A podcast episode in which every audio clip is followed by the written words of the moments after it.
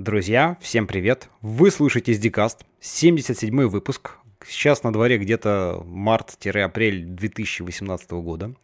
С вами в этой виртуальной студии я, КС Diamond, как обычно. И сегодня у меня очень необычный выпуск. Он, можно сказать, первый э, в своем роде, потому что я решил вместо одного гостя э, позвать сразу несколько и обсудить э, какую-то одну тему с разных сторон. Поэтому сегодня у меня в гостях э, Александр Майоров. Саш, привет. Привет, Костя. И привет всем остальным, кого ты еще не представил. Да, также э, Антон Шевчук. Антон, привет. А, всем привет. Вот. И Роман Пронский. Ром, привет. Привет всем. Вот. Ну, Сашу вы, возможно, знаете э, там по подкасту Radio GS. Э, и еще он много где проявляется в, на, в наших эфирах. Вот. Антон э, уже однажды был у меня в гостях. Вот. Рома пока еще нет, но это дело поправимое. вот.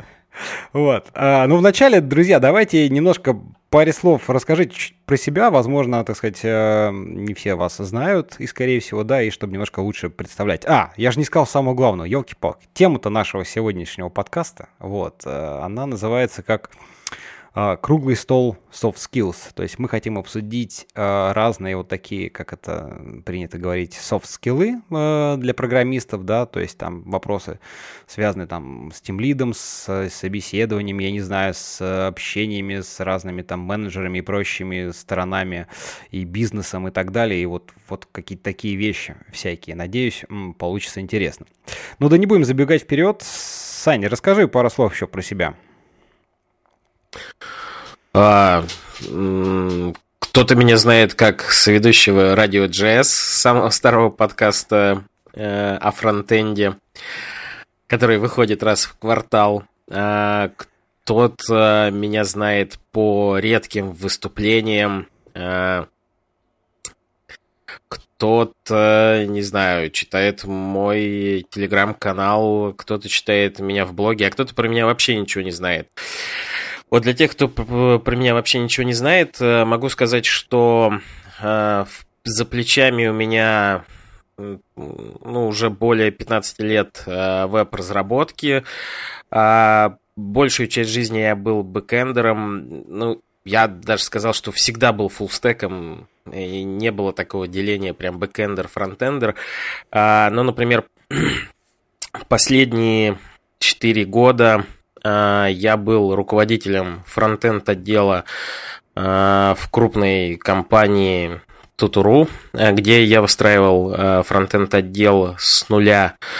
А последние полгода я уже в роли CTO работаю в своей собственной компании, которая называется New HR, кто-то про нее тоже уже успел услышать. С кем-то мы, наверное, уже успели поработать, возможно, даже со слушателями. А, не знаю, что тебе еще, Костя, рассказать и ну, слушателям. Ну ладно, я-то про тебя знаю и побольше. Ну, ну для, начала, для начала хватит. Ладно, давай сейчас еще, а, значит, Антон, тоже в двух словах расскажи про себя. Вдруг кто-то не слышал предыдущие так, выпуски. Ну, да, для тех, кто меня не знает, расскажу немного о себе. Я работаю в компании Nix Solutions, числюсь э, техлидом PHP отдела. В последний год ставлю на рельсы Ruby отдел уже в роли Team лида. Ну и на данный момент э, он уже отдел насчитывает полтора десятка человек. Еще, если вы изучали jQuery, то, скорее всего, знакомились с плодами моего творчества. Это и статьи на блоге, и учебник jQuery для начинающих. Собственно, у многих разработчиков э, выработалась уже стойкая ассоциация со мной, типа, м Шевчук, а, это тот, который про jQuery писал. Ну, собственно, это вот если вкратце обо мне. Ясно. Ром, ну давай и ты про себя тоже расскажи. Э, ну, последние пять с половиной, наверное, лет я являюсь автором PHP Digest, который каждые две недели публикую на Хабре, и, возможно, кто-то меня знает вот оттуда. Э, ну, а Сфера моей деятельности – это веб-разработка. Я являюсь на данный момент Chief Software Engineer в EPAM. Прошел путь от сеньор-разработчика здесь, был тим-лидом, был ресурсным менеджером, занимался обучением студентов, ну и архитектором на нескольких проектах был. Э, вот вкратце это обо мне. Да, слушайте, ну вот смотрите, мы тут, в общем, все так или иначе прошли какой-то путь, э, вот там, начиная с разработки и заканчивая каким-то там, не знаю, тимлидством, вот там, чифлидством, техлидством и прочими вещами. Вот, я думаю, это нам будет хорошим таким подспорьем в нашей сегодняшней беседе. Давайте, наверное, начнем с чего-нибудь вот такого ну, можно, можно начать с предложенной тут в процессе подготовки холиварной темы программист, он инженер или нет, да, это такая очень э, холиварная тема, но думаю, мы прямо сейчас отставим ее чуть в стороне. А, вот смотри, работаешь ты там, не знаю, программистом, да, инженером, ладно, не столь важно. Вот, пишешь там, не знаю, код все время, что-то, значит, там творишь. Потом как-то постепенно а, ну, по крайней мере, как это было у меня, да, я уж не могу сказать за всех, безусловно, но вот там в моем случае это как так было. Начинаешь там проявлять какую-то инициативу, э, пытаться немножко влезать в смежные области, э, значит, там что-то доказывать, рассказывать, как правильно, да, и постепенно, постепенно вот так вот, в общем, захватываешь или добываешь себе какую-то, э, как это сказать, не карму, как это правильное слово-то, ну, в общем, как-то зарабатываешь свою такую ну, подскажите же мне это слово. Как же оно называется? Экспертизу. В экспертизу, ну, в общем, да, что-то такое. Э, и так или иначе, ну, это, в общем-то, обычно в нормальных компаниях, да, как-то отмечается, да, и, в общем, значит, э, ты больше получаешь зону, так сказать, ответственности, влияния, вот, и, ну, там уже какие-то, начинаешь решать более какие-то общие, может быть, там, не знаю, задачи, и появляются какие-то там подчиненные в каком-то смысле, ну, всегда это там начинаются какие-то там руководители группы, да, потому что понятно, что там руководители отделов и прочих э, вышестоящие, так сказать, звено, они не могут прям до самого низа спускаться. Вот. А, но я не знаю, вот у меня было так. Расскажите вот в, в, у вас, как это было. Вот, Антон, там вот как ты, ты же тоже, так сказать, там начинал наверняка простым программистом пришел, когда там молодой еще, без сильного опыта. Как вот ты до, дошел до того, что сейчас там несколько отделов целых даже возглавляешь? Ой, ну, этот путь был достаточно долгий. Достаточно сказать то, что в компании текущей я работаю с 2005 года, то есть вот летом уже лет 13 стукнет. С чего мой путь? А, ну, мой путь начинался с такого, на данный момент, я бы сказал, позорного собеседования. Я к себя на работу не взял, наверное. Но это сейчас. А тогда меня взяли, чему я очень благодарен там, с горем пополам как-то выполнял джуниорские обязанности, ну, прошел от, джу, путь от джуниора до сеньор разработчика. В дальнейшем э, мне, мне и моему как напарнику, коллеге, нынче куму, э, Во как. Э, дали, поручили э, PHP отдел. В итоге я стал тех лидом PHP отдела, он team lead. И дальше я уже как-то начинал себя развлекать э, доп. активностями. Собственно говоря, заведение своего блога, э, написание книги про jQuery, что, чем я еще отличился таким. Э, организация конференций, ну, метапов, Sync PHP и прочих от нашей компании. Вот, вот все по чуть-чуть, по чуть-чуть делал, лишь бы, как это, лишь бы скучно не было.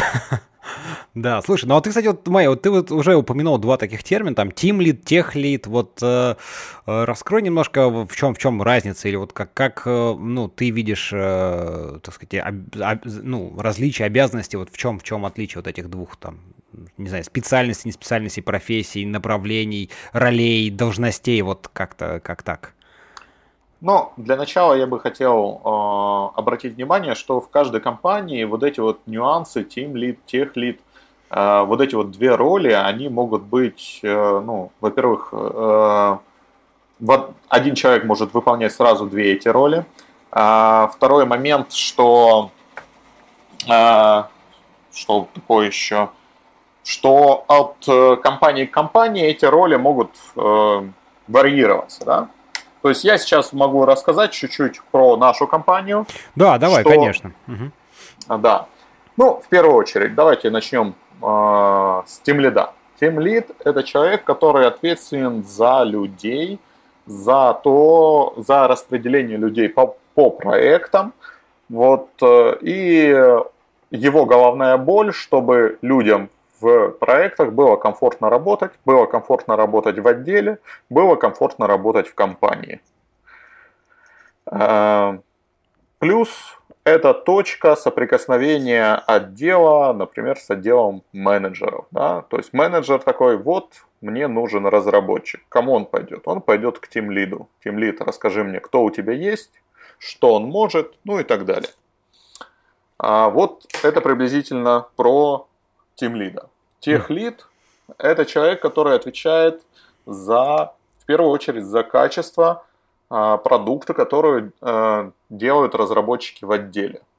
То есть я как техлит должен смотреть за тем, что же такое кодят разработчики, следить э, за их профессиональным уровнем, следить за тем, чтобы они не а, факапили на техническом уровне, и гонять их там по конференциям, отправлять, сказать, о, вот это вот отличная конфа, ну давайте все строим маршем туда, бегом слушать. А, что еще? А, ну, умные книги подсказывать, читать лекции в отделе, заставлять читать лекции других в отделе. Вот это приблизительно вот такие вот различия. Техлит, тимлит. Mm, а, ну, то есть что... больше, больше, в общем, так или иначе про технологии, именно вот про технологическую составляющую, да, именно аспект разработки. Да, да, да. Угу. да. Ясно. Ладно, тут, конечно, много чего уже можно обсудить, но э, вот, Ром, интересно, у вас тоже большая компания там, достаточно, и ПАМ, и ты там тоже много-много на каких ролях э, по, по присутствовал. Расскажи, как тоже у тебя вот это происходило становление, ну и вот э, твои мысли там про тим лидов, тех лидов, вот о, о чем уже Антон, так сказать, начал рассказывать. Угу. Э, ну вот э, я, я могу рассказать о себе, как, э, как у меня получилось. Я пришел в, э, в ИПАМ на собеседование, и тоже это было позорное собеседование, на котором я заявил, что хочу быть тем лидом. Вот, и это, наверное, была такой, одна из ошибок желание стать тем, тем лидом. Прям вот сразу вот так вот сходу. Да, да, да, да. И, но, но меня, мне повезло, был хороший тогда менеджер, который остановил меня вопросом, а зачем? Вот. И на что я как бы... Я не помню, что я ответил, но это явно было что-то невнятное.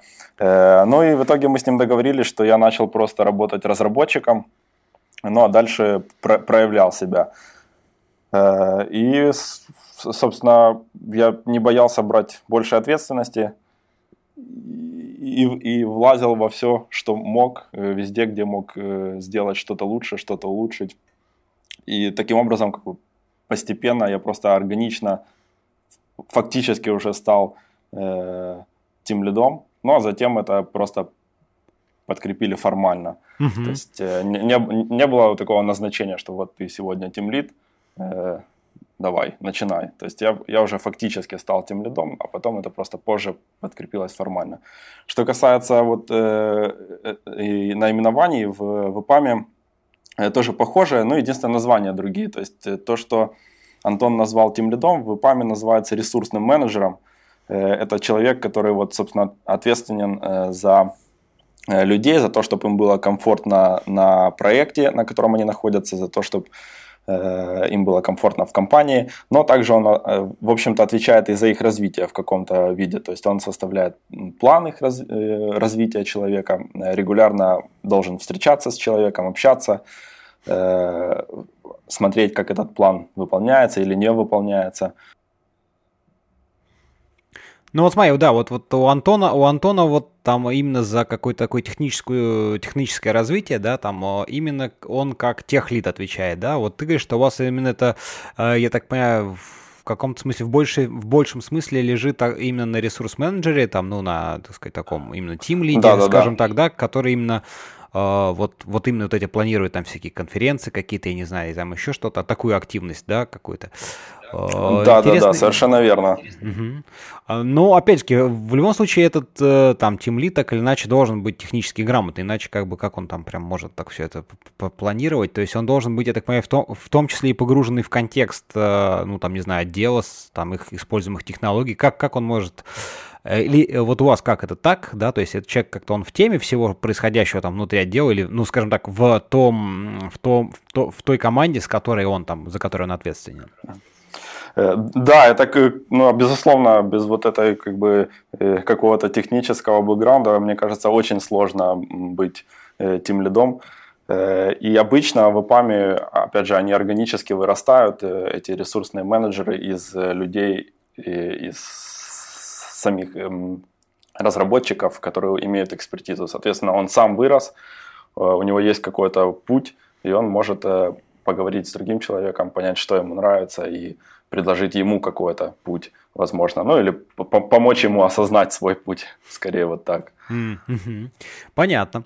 Ладно, Саш, расскажи, как э, у тебя это было? Ну, наверное, там, я так понимаю, больше в контексте тутуру, ну и потом, может быть, что-то скажешь, вот как сейчас, когда ты уже там а-ля CTO, это уж тебе не хухры-мухры там какие-то, мы там тем, тем лидишки тут, понимаешь ли, собрались. Вот э, как у вас это было? Ну и вот что сейчас у тебя есть, что ты вообще думаешь по этому поводу? А, давай сейчас я уточню. А, ты спрашиваешь, как э, устроена иерархия в ну вот Тутуру? как нет, как ты в Тутуру, да, выстраивал, вот ты же рассказал, что ты там вначале, да, что ты там в Тутуру, в отдел фронтенда, по сути, выстраивал с нуля. Вот расскажи именно с точки зрения там э, такой этой, что называется, человеческой составляющей, да, как, как это было, uh-huh. какие у вас там, как бы мы, роли, там, должности, недолжности, как все это было. Uh-huh. А, просто тут э, я слышал, что еще люди рассказывали, кто как э, сам стал тем э, лидом. Да, но ты про это тоже это можешь отдельная... упомянуть, безусловно, да.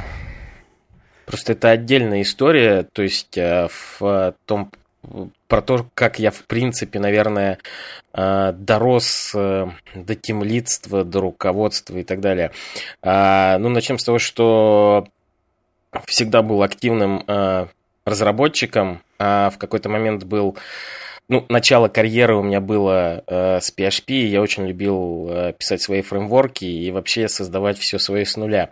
Вот, и поэтому мое первое тимлидство было, как это ни странно звучит, э, в своей собственной компании, в веб-студии, которую делали с друзьями.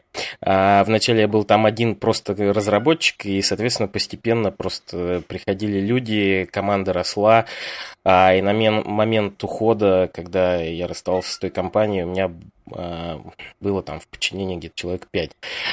Вот, а, например, когда пришел в Mail.ru, то а, я пришел на проект путешествия, где а, был э, просто разработчиком, а, но опять как-то всегда проявлял инициативу, что называется, вджобывал и в какой-то момент э, стал а, ну, ведущим разработчиком, а, не знаю, насколько это было тимлит, ну, не сказать, что тимлит, это был именно действительно ведущий разработчик, э, там не было ролей как тимлит.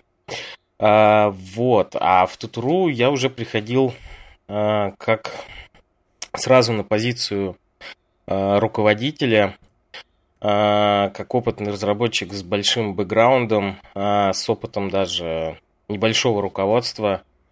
А, и когда я приходил в, в эту компанию, то фронтенд отдел был а, из трех человек, при этом а, один из них был бэкендер, который решил сменить PHP на фронтенд.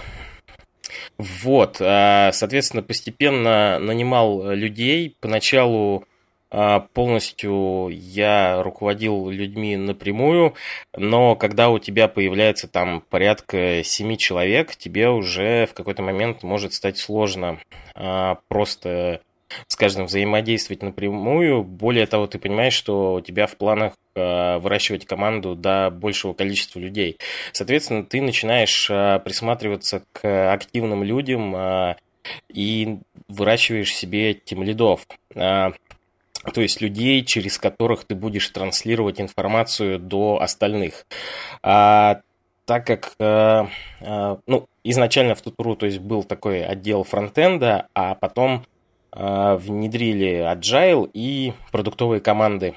И фронтенд отдела как такого отдельного кабинета не было. То есть каждый фронтендер, как и бэкендер, как и дизайнер и другие роли в продуктовой команде есть каждый человек. И всей продуктовой командой э, рулит product owner И как бы получается такая матричная структура управления, то есть э, задачи идут от... Так, мне позвонили, поэтому я отвлекся. Э, задачи идут от продукт оунера а руководитель, получается, линейный руководитель, он а, помогает а, ну, технической экспертизой, он отвечает э, за архитектуру и также за мотивацию, за э, какие-то софт, развитие софт-скиллов и так далее. Эм, в какой-то момент, э, получается, когда начал выращивать тимлидов, э, э, в каждой продуктовой команде, получается, там было, допустим, если поначалу по три человека, то один из них был тимлид, и постепенно так команда разрасталась, разрасталась, и получается, что, в принципе, вот такая получилась иерархия. Руководитель Слушай, ну вот ты, ты упоминаешь там тим лидов, да, а и именно они, то есть эти люди были, ну, я так понимаю, поскольку три человека, то есть он еще и программирует, сам что-то пишет, то есть он и тех лид именно вот этого маленького юнита такого, то есть, да, э, он из-за технологий, с одной стороны, там ответственен за качество кода, и в том числе из-за, как вот мы уже обсудили, там, тимлидскую такую составляющую именно комфортности, там, развития и так далее, и так далее. А, ну, смотри, тимлид это э, скорее помощник, то есть э, в целом за за все отвечает руководитель, а тимлиды помогают. То есть э, тимлиды в первую очередь это технические специалисты, которые в первую очередь э, технические лидеры для своих людей. А, но да, постепенно, то есть чем больше становится людей, тем э, человек начинает э, больше отходить от э, технических вещей в более в менеджерские. То есть э, в какой-то момент действительно там учишь людей проводить, допустим, встречи один на один. Это один из инструментов руководителя. А, то есть когда ты общаешься с человеком там периодически допустим, раз в две недели и выясняешь вообще состояние человека, как он, что он, что его мотивирует, не мотивирует и так далее. Но в какой-то момент ты начинаешь учить и своих тем лидов этим заниматься. И чем больше у тебя людей а, в подразделении, тем больше ты начинаешь менеджер, менеджерских а, каких-то вещей передавать им. Соответственно, чем больше у них менеджерских а, обязанностей, тем меньше они начинают писать код. То есть основные задачи там ревью кода, а, помощь, консультирование, а, микроархитектура конкретно в рамках продуктовой команды. Ну, вот как-то так. Значит, э, смотри, вот, Ром, ты тут тоже, мне кажется, сказал такую фразу, что у вас там они, э, вот там тем, тим лиды, тех лиды, там, которые ресурс менеджеры, так очень органично выросли из, э, там, ну, сотрудников, скажем так, там, каких-то рядовых, которые так или иначе куда-то двигались. Вот расскажи, это как-то как ты считаешь, вот все же оно есть какой-то такой момент, когда ты, ну, сверху идет какое-то там навязывание, в какую сторону вот человек направить, либо же это все же поддается выбору именно, в смысле, такому своему личному снизу, то есть хочешь ли ты там быть именно там техническим специалистом, а, или же вот там уйти в сторону а-ля тимлидства, каких-то таких а, социальных аспектов? Ну, вообще, мне кажется, что вообще, в принципе, бессмысленно что-то навязывать сверху. То есть э, у э, человека, который потенциально может стать там, ресурсным менеджером или тем лидом, в свою очередь есть какой-то тем лид, который э, его задача увидеть, что человеку интересно и что ему можно предложить, чтобы увеличить его интерес, угу. в, ну и как бы, соответственно, раскрыть его потенциал. Э, ну и некоторым людям, соответственно, э, интереснее вот развиваться в сторону, скажем так, руководства, а кому-то это не очень интересно. Э, опять же, хороший сотрудник, хороший программист, не факт, что он станет хорошим руководителем. Угу. И очень, очень плохо, вот если кто-то попытается ему навязать вот это руководство, и, соответственно, потеряется, как бы, потеряет, потеряет команда хорошего программиста и не, не получит хорошего руководителя. Вот, то есть, э, вот это важный аспект, мне кажется. Да, да, мне тоже кажется, это такой очень важный момент. Слушайте, ну, э, тут много сейчас уже мы, конечно, так сказать, копнули и много моментов, аспектов затронули, но давайте начнем вот с такого, мне кажется, очень такого вопроса, который, ну, там, холиварный, не холиварный, но который до конца, скажем так, нет на него четкого ответа, это э, куда вообще можно, можно расти, да, вот, э, ну, потому что так или иначе, спроси у любого, там, не знаю, айтишника, там, разработчика, они скажут, ну, что там, ну, разработчик, какой-нибудь там архитектор, тимлит, все, а вот, а что дальше? Все такие, ну, а я не знаю, что дальше. А, е- а если, что, если что-то, жизнь вне, вне вот этих там каких-то компетенций, да, трех-четырех уровней. Вот. Хотя на самом деле, вот мы уже даже здесь упомянули, это и какие-то социальные аспекты, больше там, ну, менеджерские вещи, да, такое направление, и технические, вот, вот разные есть. Антон, а, ты у нас там и тех лид, и в том числе, вот видишь, у вас это чуть по-другому. Расскажи, что ты думаешь по этому поводу?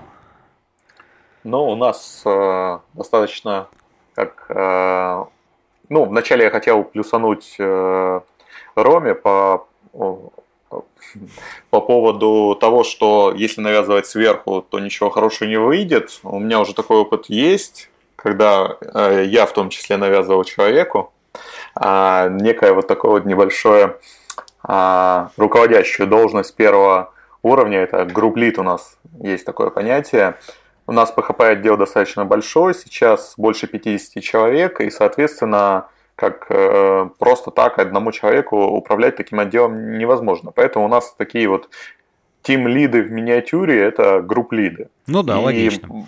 Да. И моя попытка, ну не только моя, а попытка назначить человека, который смышленный сеньор, сделать его групп-лидом, у нас э, потерпела фиаско – были постоянные конфликты, ну, в итоге человек ушел от нас, ну, правда, мы его, конечно, через пару-тройку лет вернули, но, как это, осадочек-то остался, ну, и опыт он такой, он есть. А, насчет того, куда же все-таки расти, я когда-то на SyncPHP, метапе, я проводил даже целую а, целый доклад у меня был. А, а что же дальше после сеньора? Куда, куда идет сеньор? Ну, для меня, э, ну, для начала, Team Lead и Tech Lead в моем понимании это вот где-то приблизительно на одном уровне. Просто человек э, развивается и идет немножко уже в разных направлениях, да. Team Lead это ближе к менеджерству, Tech Lead это все-таки туда. Дальше что у нас после Tech Lead? Архитектор, наверное потом там enterprise архитектор или, и так далее. То есть это вот э, как раз э, тот самый перекресток, на котором человек должен э, решить, в какую стезю ему ближе, что ему роднее, что ему больше нравится. Я вообще человек, который склонен считать, что лучшая работа – это работа, это хобби, которое стало работой. Соответственно, если ты гонишься за престижем тим-лидства или менеджерства, что иногда я наблюдаю, то результат будет такой плачевный. Поэтому, если ребята стоят на распутье, вот я вот уже сеньор, ну или мид, тоже вариант, а, и дальше думаю, вот куда же мне дальше идти, то нужно понимать, что кто такой тимлид? Тимлид это поначалу он там еще следит за новостями а, а, в сфере разработки, может даже педалит иногда. А в дальнейшем, чем больше будет расти количество его подчиненных, тем меньше и меньше он сможет уделять времени непосредственно кодингу, да. Ну, вот для меня кодинг, да. да, для меня кодинг это такой кайф, да. Я вот сейчас могу сказать, что у меня я выделяю для себя, как это, не знаю, чист, э, четверг, вот у меня в четверг я стараюсь туда не ставить никаких митингов. И в четверг я занимаюсь тем, что наверстываю то, что ну, там, с PHP дайджестов, с, из других дайджестов информацию о том, какую я пропустил за неделю. Сижу по коду, там помогаю, там pull реквесты могу посмотреть, ну и так далее. То есть такая чисто эм, вот такая техлицкая да, активность. Вот без этого я не могу, потому что мне это нравится, это вот заставляет мозги мои работать, и я получаю от этого удовольствие. Поэтому что дальше там, ну, не знаю, я вот сидя э, на кресле тех лида, я занимался тем, что вот какие-то доп. активности себе искал. Тоже э, обучение э, ребят, это тоже очень хорошая и полезная штука. Э, ну, в нашей компании вообще принято уделять программам обучения, там у нас есть несколько программ, связанных с э, взаимодействием с вузами, ну и так далее и тому подобное. Вот. И у нас такая достаточно мощная э, и, инициатива, да, угу. чтобы привлекать студентов, обучать их и оставлять, ну и учить для себя, для, для на свои вакансии. Не, нет, это, это, конечно, очень правильная инициатива, потому что в наше время, там, когда дефицит кадров, то вы с молоду, что называется, вырастить сразу уже под себя, да. это ой, очень круто. И это главное, что оно окупается в дальнейшем просто, да, безусловно. Да, да. Ну, но в любом случае их же кто-то учить э, должен, да. должен. да, да. Поэтому это еще одна такая активность, которая может взять на себя там ну, сеньора разработчик, техлит, темлит, да. А что еще? Конференции, те же конференции, да даже вот подкасты, да, почему нет? Почему не, человек не может э, найти свой нишевый подкаст и уделять ему время, э, как это, вкладывать свою душу в работу подобного плана? Ну, это ж кайф, я думаю, ты 77 подкастов недаром записывал. Ну, да, безусловно, в общем, тут э, и, да, и даже без всякой это самое, как сказать, там каких-то оплат и прочих, да, это безусловно кайф, иначе бы зачем, зачем этим вообще заниматься? А, ты знаешь, мне очень понравилась эта хорошая мысль, потому что я вот, ну, там чуть-чуть про себя тоже скажу, что вот ну, я, наверное, из того, что мы обсудили, ближе все же там именно тимлит, то есть э, в меньшей степени занимаюсь там разработкой какой-то, да, вот, хотя там являюсь архитектором, вот, я даже не знаю, где там выше-ниже, но в нашем, в моем случае это вот как-то оно на уровне, то есть я там формально э, архитектор, но тимлит это просто как роль некая, да, и да, я тоже там люблю программировать, вот, поэтому я как-то так сложилось там, сейчас уже в меньшей степени, но все равно какие-то маленькие кусочки модулей, которые, скажем так, мне по силам там а, вести, да, поддерживать и обрабатывать, разрабатывать в рамках проекта, вот оставил там за собой, вот их что-то там пилю. Ну, опять-таки, поскольку большая часть времени занимает именно больше какие-то вот там составляющие, выпуск релизов, ну, что называется, там всякие вот эти продукт оунеры вот эти роли какие-то.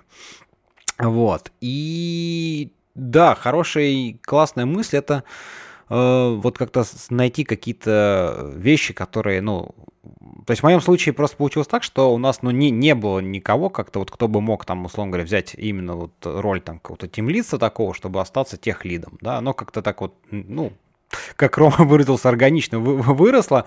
Я сначала даже не очень мог понять, вообще нравится оно мне или нет, да. Сейчас, в принципе, понял, что, ну, ну, наверное, ок, нормально. То есть я нашел в себя и в этом направлении какие-то интересные новые задачи сферы, да, которые вот тоже можно прокачивать. То есть э, общение, коммуникации, вот какие-то там еще, еще, еще вещи. А, и вот когда кажется, что это все же чего-то хочется там, вот, там попрограммировать, тоже, мне кажется, это вполне решаемая задача. То есть вот, вот смотри, у тебя тоже там классно, что ты э, находишь время, там выделяешь себе четверг, где вот там попрограммировать, чтобы быть, что называется, на острие технологий, новостей и так далее. Э, как-то так. Э, Ром, расскажи про себя, как, как у тебя это происходит? Э, ну, на данный момент э, я, вот я в меньшей степени руковожу э, людьми вот в таком в роли как бы тим лида, то есть я был ресурсным менеджером э, в ИПАМе долгое время, а потом я решил, что мне код нравится больше и решил быть... С кодом проще, чем с людьми, да? Э, ну, я бы так сказал, что будучи как бы архитектором или вот, вот такую роль тех лида занимая, все равно приходится работать с людьми, все равно ну, никуда от этого не убежишь. Если ты хочешь сделать что-то более-менее крупное и хочешь достичь каких-то значительных результатов, э, не получится не работать с людьми. Вот. Э, поэтому, в принципе, как бы навыки, полученные мне помогли. Просто в какой-то момент я решил, что хочу углубиться вот в этот э, экспертизу техническую, скажем так. Ну и, и на данный момент занимаюсь этим. Но, возможно, как бы вер, вернусь. Посмотрим, как оно будет. А что хотел я вспомнить, это вот э, одна из проблем, которая у меня была, пока я был ресурсным менеджером, это э, то, что вот меня тянуло к коду, и э, я иногда вместо того, чтобы делегировать э, то, что как бы нужно, нужно было бы делегировать, там какие-то написания каких-то модулей, э, писал их сам, и, и в, результате становился как бы слабым звеном. То есть вроде как должен э, ну, это, знаешь, это вот это вот как бы вот, э, я даже не знаю, какой-то там не, не жадности какой-то такой, да, вот это м, такой черта человеческая, что ну да, как да, же, но... вот мне же вот, это же, я же писал, я же вот, э, это, знаешь, это то же самое, кстати, э, коль уж ты так про это упомянул, мне кажется, все из нас сталкивались с ситуацией, когда вот ты там пишешь код, да, а потом ты вынужден, значит, вот это уже, ну, народ становится больше, ты вынужден меньше его писать, и так или иначе должен делегировать, да, задачи уже именно вот написания да, да. Кода. И это вот очень ну, на самом деле, непростое такое чувство, с которым надо как-то себя, скажем так, осознать просто, что да, все, ты не можешь контролировать все 100% э, каждую строчку своего кода, ну, не своего, в смысле, а кода проекта, да, своего. И уже должен так или иначе вот это вот, вот перекладывать эту ответственность, там, спускать чуть ниже, да, вот мне кажется, очень такое, вот э, скажи, как ты себя с, этим чувством вообще осознавал? Слушай, ну абс- абсолютно точно ты подметил, это вот не, не, не умение или нежелание делегировать. Я в тот момент я это объяснял тем, что ну вроде как это некому сейчас сделать, то есть все вроде как заняты, а почему бы не сделать мне? Но это довольно как бы серьезная ошибка, если ты руководитель. Э, то есть твоя задача как руководителя это то, что достигать результат командой, а, а не делать это самому. И поэтому вот нужно просто как бы принять тот факт, что тебе это делать не надо, это нужно делегировать, и человек, которому ты можешь это делегировать, он может даже сделать это хуже или дольше, или еще что-то, но как бы это нужно принять и, и все, а потом оно станет лучше. Он научится, ты ему поможешь, и, и в результате всем от этого станет лучше, и тебе, и этому человеку, и команде, и проекту.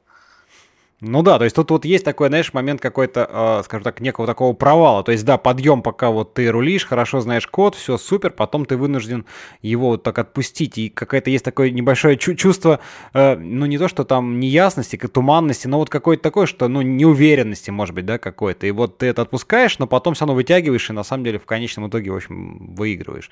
Да, вот есть такое. Саш, вот ты как раз рассказывал и уже говорил про то, как ты начинал там делегировать, значит, задачи спускать, да, вот это деление. А, вот, вот расскажи про свои ощущения тоже вот на тему того же самого отпускания кода. Ты же, ведь по факту, насколько я понимаю, вначале же тоже писал код, в общем, ты был таким, ну, там, играющим тренером, как это модно говорить. А, ну, то, что я уже услышал сейчас, э, в принципе, наверное, в чем-то тогда даже повторюсь.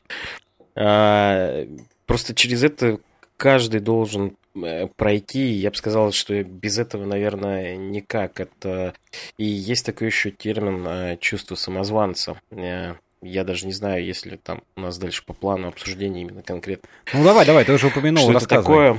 А, а, суть такая, что действительно, когда там впервые а, у меня появились люди в подчинении, и мне нужно было им что-то делегировать, то а, когда ты когда у тебя нет учителя, нет наставника, кто тебе мог бы объяснить, что такое руководитель, то ты начинаешь э, воспринимать это как-то по-своему. И первый раз, когда ты становишься, допустим, тем лидом, то ты можешь начать наслаждаться славой и думать, как же это круто. Теперь я могу делать только интересные задачи, а все неинтересное я буду сбагривать своим подчиненным. Это первое, может быть, заблуждение. Второе, это то, что эта задача слишком сложная, только я ее могу сделать, поэтому я ее никому не дам, потому что хочешь сделать хорошо, сделай сам. И тут может стать проблема, что можешь на себя перетянуть э, кучу задач, которые э, и стать узким горлышком. Еще э, про вопрос делегирования, что э, чтобы уметь делегировать, нужно еще уметь учить. То есть, э, допустим, э, есть у тебя подчиненные, э, есть у тебя коллеги, которые к тебе приходят и говорят, слушай, я не знаю, как это сделать. У тебя есть два пути. Научить, как это делать, либо сказать, блин, я сделаю это быстрее и забрать это. И вот тут еще одна ошибка, что молодой тимлит может на себя забрать все задачи, в итоге он просто-напросто э, э, от него станут все зависеть. Более того, если он не умеет обучать, то в какой-то момент э, люди просто-напросто будут ему отдавать все сложные задачи. Это первое. А во-вторых, э, если у людей отнимать инициативу, то в какой-то момент они начнут демотивироваться, даже сами того не подозревая. То есть э, вместо того, чтобы решать задачи самим, они будут знать, что ну, есть у меня прекрасный тимлит, а, узкое горлышко, который работает 24 на 7, он все решит. А, вот. А почему, в принципе, ну, помимо того, что это, это ошибки молодого тимлида и э, надо просто это обучать, э, э, эм, надо тимлида учить быть тимлидом, э, надо обучать э, делегированию, для этого должен кто-то быть постарше и поопытнее. И вот если у тебя там маленькая компания, э, где тебя некому учить как тимлида, то действительно будут большие проблемы. Поэтому тимлидом лучше вообще, в принципе, становиться в какой-нибудь крупной компании. А со стороны вот, э, скажем так, себя самого. А, почему так еще происходит? Потому что ты всю жизнь круто писал код, допустим, ну не всю жизнь там, допустим, ты молодой, у тебя три года опыта, ты три года писал круто код, и ты настолько круто его писал, что решили, что, блин, ты такой крутой, давай тебя сделаем тем лидом. А, но задача тем лида это, как мы уже сказали, не писать код, а уметь делегировать. И э, следить за выполнением, э, следить за результатом, помогать там, делать код-ревью. А для тебя, как для программиста, это кажется безделие. То есть ты такой просидел весь день и не написал ни строчки кода. И первая мысль, которая к тебе приходит, ты бездельник. Ты весь день просидел и не написал ни строчки кода. Чем же ты занимаешься? И вплоть до того, что может наступить там маленькая паника, э, собственно, синдром самозванца, что, блин, я, наверное, что-то не то делаю, я не пишу код как так, я всегда писал код. Вот. Что, я, что я здесь делаю вообще, как, какова, какова моя роль в этом, в этом мире, да?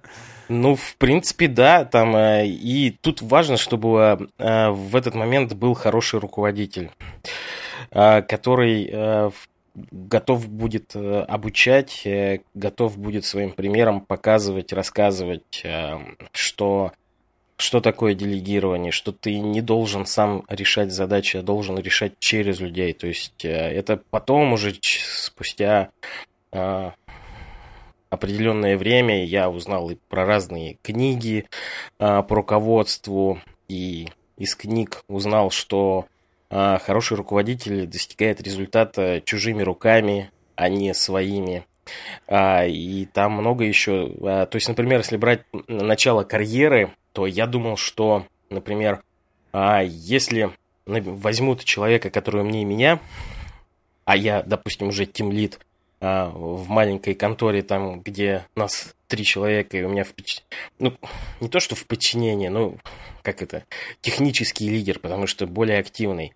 И тут тебе впервые говорят, давай проводить собеседование, нам нужен еще человек. И начинается страх еще один, что думаешь, сейчас возьмешь человека умнее тебя, и он тебя подсидит. Но, опять же, это тоже ошибка, которую надо...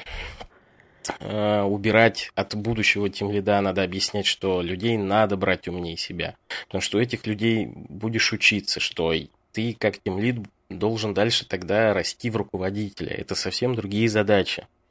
У тебя есть куда расти, то есть ты должен все-таки меньше начинать работать а, и развиваться в технологической части, а, скорее поддерживать свои скиллы и больше развиваться в менеджерской части, а, в софт-скиллах. То есть это совсем другие задачи.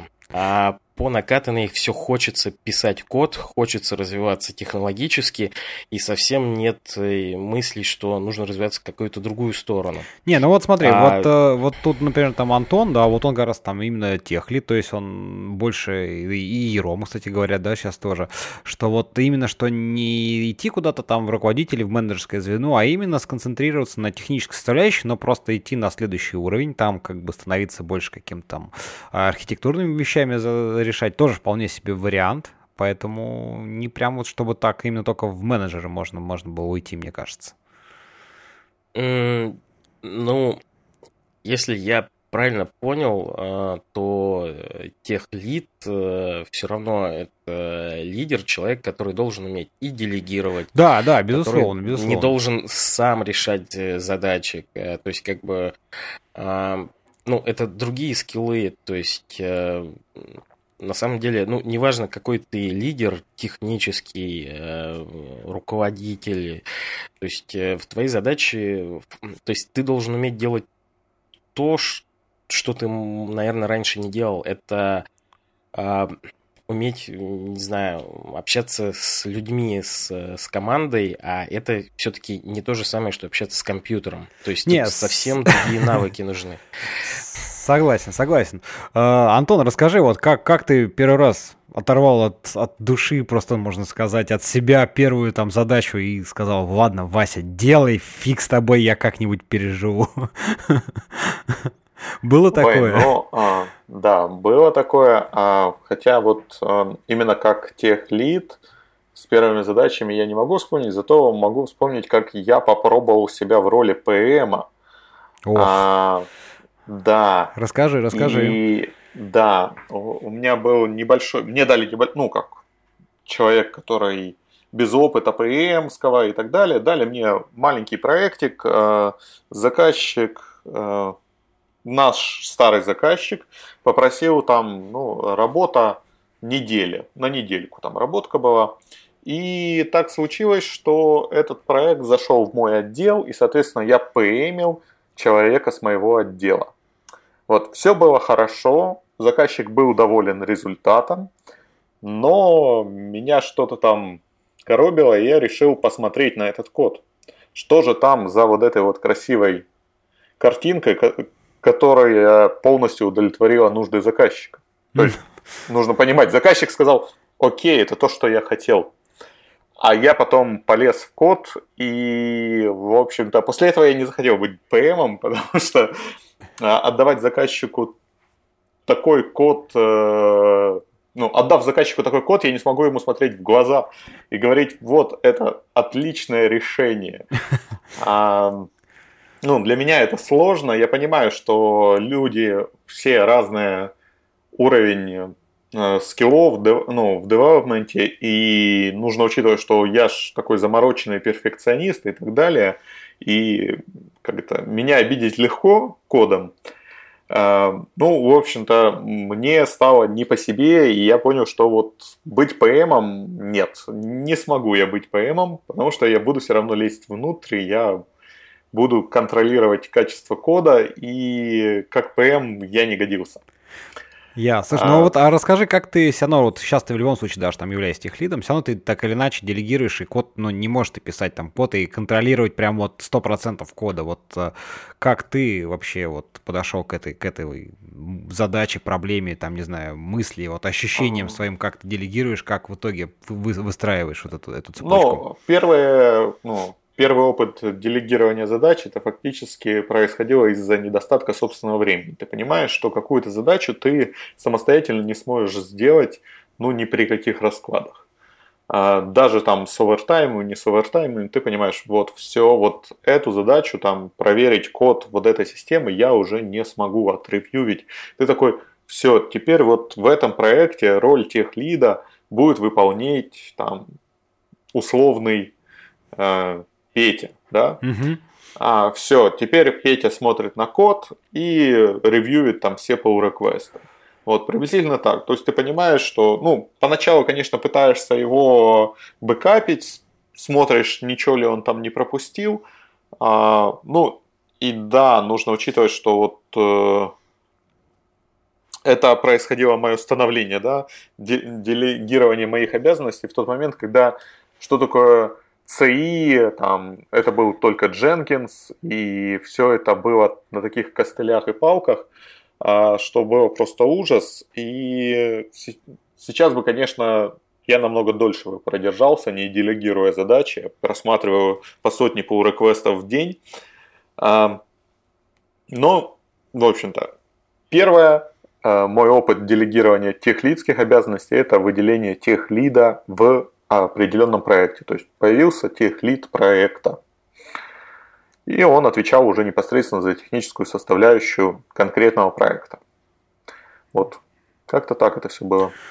Понятно, да, слушай, интересно. Знаешь, ты вот, э, мне кажется, знаешь, затронул такой мысль, хотя у нас там вроде мы как говорим про soft skills, но э, ты упомянул разные инструменты, там CI, ну, Continuous Integration, Continuous Delivery, и вот, э, знаете, мне подумалось, что интересная идея, вот как вы считаете, насколько инструменты в этом плане помогает. И действительно, вот там инструменты там 5-10 лет назад, и те, какие есть сейчас, вот именно связанные, я не знаю, как сказать, там, с документированием, с там continuous integration, delivery, вот эти все вещи, они помогают и способствуют вот решению вот этих самых наших там задач, там, делегирования, ну, делегирования, конечно, впрямую нет, но там, скажем, качество кода, да, обслуживание, вот, ревьюинг и так далее, вот, э, как они здесь помогают, и, и что, что в итоге это дает там тим лиду, тех лиду. Да, Антон, вот ты как раз начал эту тему. Ну, давай тогда тебе и слово дальше.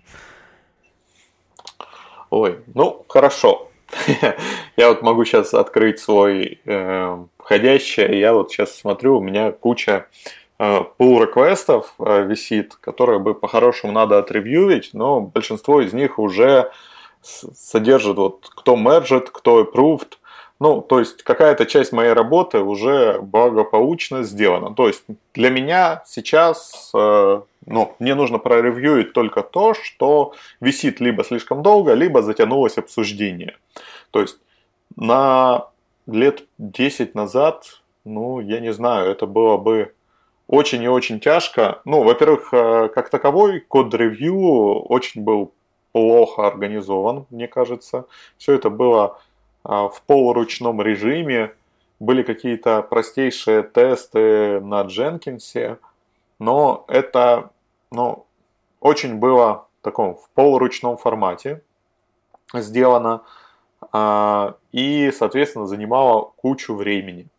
Кучу времени этих лида, и, ну, и Team Lead тоже там очень переживал в любом случае, что кучу времени уходит не на эффективную работу, да, с его mm-hmm. точки зрения, конечно, а на то, что вот, ой, вот это еще и тесты писать, ой, там еще ЦИ вы захотели, то зачем оно надо? Ну, вот эти вот моменты, они, конечно, поуходили уже давно.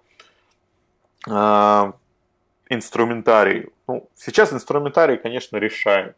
То есть что-то там э, затянулось, какое-то обсуждение, ты сразу видишь это, ты сразу можешь э, встрять в горячую какую-то тему, развести конфликтующие стороны, а, найти какое-то а, компромиссное решение. Все это намного легче делать. То есть ты как ты как это заранее видишь а, проблемы, которые, конфликты, которые назревают. Да? Ну, что такое pull request, в котором затянулось обсуждение на пару дней? Ну, значит, там кто-то кого-то куда-то футболит обычно, да? Ой, а сделай вот так, ой, а ну его нафиг, ой, а ну и так далее. Вряд ли это непонимание каких-то требований заказчика, да? То есть даже с точки зрения тим лида, тим лид может посмотреть, где возникают конфликты в команде. Сейчас, конечно, вот э, популярный наш а, agile, ежедневные там стендап-митинги и так далее. Тоже это инструмент э, менеджмента э, команды, современный, да, такой инструмент. Да, да, это тоже один из инструментов, как бы, конечно. Не технический, да. но неважно, тоже инструмент. Да, это тоже инструмент, и он тоже позволяет э, погасить, во-первых, конфликты, э, убрать мискоммуникейшены какие-то, э, спрогнозировать, ну, точнее, выстроить эффективную работу команды. Это вот самый важный э, аспект, правильно? Ну, мне так кажется. Да, да, безусловно. А, и таких вещей очень сейчас много. Много инструментария, который даже позволяет эффективно построить разработку удаленной команды. А, да, не знаю, там, Jira, конечно, э, существует громадное. Я не знаю, сколько лет уже Джире. Ну, да, да, давно явно. Много. Да, она очень давно, с, с ней все знакомы, но а, Сейчас уже и борды там есть, все там есть, да, можно любой процесс настапить на джире. Раньше это было, конечно, фантастика. И очень много времени э, убивалось вот на какие-то такие вещи, которые, ну, решаются реально инструментарием. Я вообще считаю, что если есть некая условно проблема, которую можно решить э, просто вот подобрав нужный инструментарий, это даже не проблема. Это вот, там, расходы на этот инструмент. Все, нужно просто соотнести расходы с, с пользой и бежать там даже Jira, если, да, ну, э, все продукты Atlassian, я думаю, все в курсе, что они платные. Э, соответственно, подобный инструмент, подход к подобному инструмента, э, инструменту, о его покупке, нужно подходить с точки зрения, что же он нам сэкономит, какие проблемы он, э, как это, аннигилирует, да? Ну, а, да. Избавит от каких проблем от нас, а, избавит какие, от каких-то проблем. Вот, ну, стоимость этих проблем, стоимость этого продукта. А, так что насчет прогресса, ну, тут, тут конечно, колоссально. Согласен, знаешь, все, я... все, все очень да, я, я вот... Все нынче очень отлично. Да, я просто вспоминаю, как я там, не знаю, лет тоже где-то пять назад пытался, пытался, значит, э, знаешь, найти какой-то наиболее удобный инструмент там для код-ревью, да. Я пересмотрел просто целую пачку того, что было на тот момент, там, не знаю, board, какой-то Red, Red Hot, что-то непонятно что там, значит, какие-то еще там всякие штуки, PHP-шный этот фабрикатор как-то, да, вот такая целая система огромная, в общем, что-то еще много-много всего, и действительно вот очень-очень как бы то, что есть сейчас, там, не знаю, вот у нас там стоит GitLab, и в нем прекрасно можно там видеть сразу Merge Quest, ну тот же GitHub, а да, для тех, кто там вдруг не знает. Uh, только у вас он сайт. Вот. И, пожалуйста, div в две колоночки, и комментарии, и сразу же можно прокомментировать, там любую строчку написать, все-все-все, это, это, это, это клево, конечно. Вот. Рома, расскажи, как, как э, у вас это построено, вот как ты вообще думаешь тоже про, про инструменты и насколько они там помогают там, вам, тебе лично в частности? Э, да, в целом я полностью поддерживаю Антона. Э, по поводу фабрикатора, кстати, на одном из проектов мы очень его мощно используем в течение, не знаю, наверное, уже лет четырех. Ну, так что это тоже достаточно годный инструмент. Ну да, да. А, ну просто к нему надо привыкнуть. Он немножко вот там с, да, да. свои кли, своя как-то особенности, парадигма такая какая-то подхода именно взаимодействия с ним. Не так, она не то чтобы прям, а, знаешь, а, так а, очень вписывается вот в привычный workflow разработчика. Но вот, вот в этом есть ее Согласен. Минус. Я, я хотел спросить э, такой вопрос вообще вот встречный. А не сталкивались ли вы с обратной стороной как бы медали этих всех э, э обилия инструментов? Когда ну вот там стартует проект и насетапили все инструменты, которые только возможно. Я не знаю, CI, э, э, Trello, Jira, э, Slack, там уведомления, все возможные интеграции – а проект при этом не двигается. Веб-пак забыли настроить, да? Да-да-да, веб-пак. В общем, то есть, э, вот а, я видел такое дело, э, то есть все настроили, все было, инструменты на все абсолютно, но при этом проект не двигался вообще никак. А п- почему, нужно... ну, почему так э, ты думаешь было? То есть просто банально как бы проблема, что называется, крылась где-то в корне более глубо- глубинная какая-то.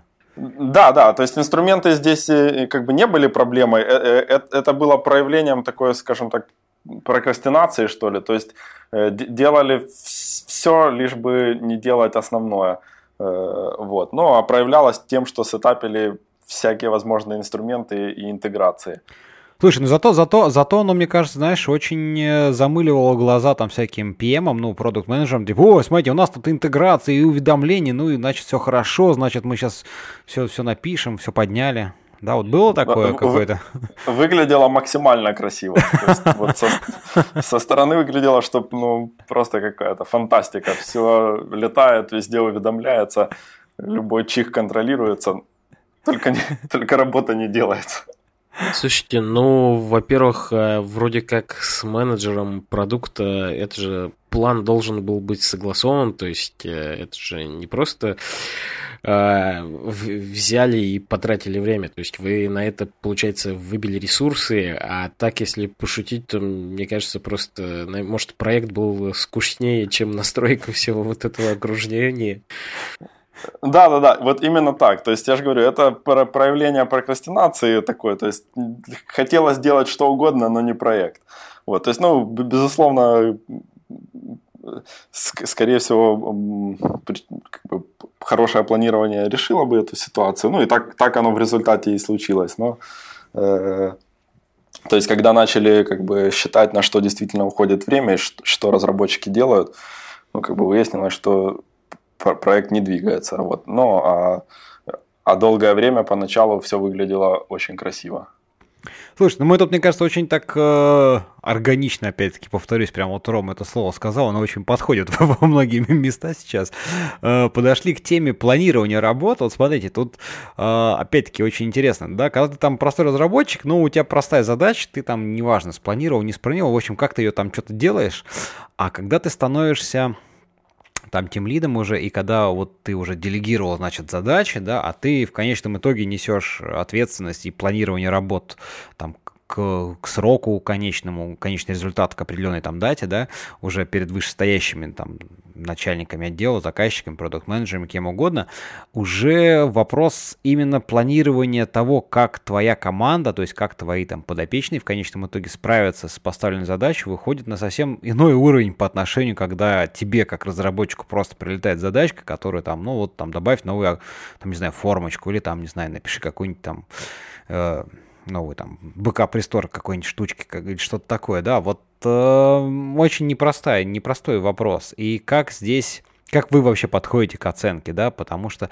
ну вот сразу так забегая вперед, э, пока, пока, пока микрофон у меня, что называется, э, у меня вот для моих там ребят, э, соответственно, программистов уже, ну там, за, за какой-то период, в общем-то, сформировался некий такой, как сказать, коэффициент у меня есть у каждого разработчика, да, и когда там, значит, разработчик говорит, типа, ну вот я эту задачу там сделаю за 5, там, не знаю, за, за неделю, а другой говорит, а я там вот другую задачу сделаю там тоже за неделю. Вот у меня есть некие коэффициенты, которые, да, они там мне одному как-то интуитивно, они меня выработались, да, и я понимаю, что да, ну вот там Вася, да, если он сказал за неделю, ну, значит, значит, реально это там за две, да, а вот там Петя, если он сказал за, за день, ну, значит, это реально надо умножить на 5, значит, там за неделю. Вот, ну, такой это простейший случай, но как такой, один из таких э, триков для того, как это оценивать. Вот как это у вас, Антон? Как, как, как ты оцениваешь вот, и планируешь работу? Ну, э, для начала насчет оценок. Оценками у нас занимаются ребята, которым, э, у которых это получается. То есть они проходят некий э, этап обучения, да, то есть им поручается сделать оценку, оценку проверяем, комментируем, рассказываем.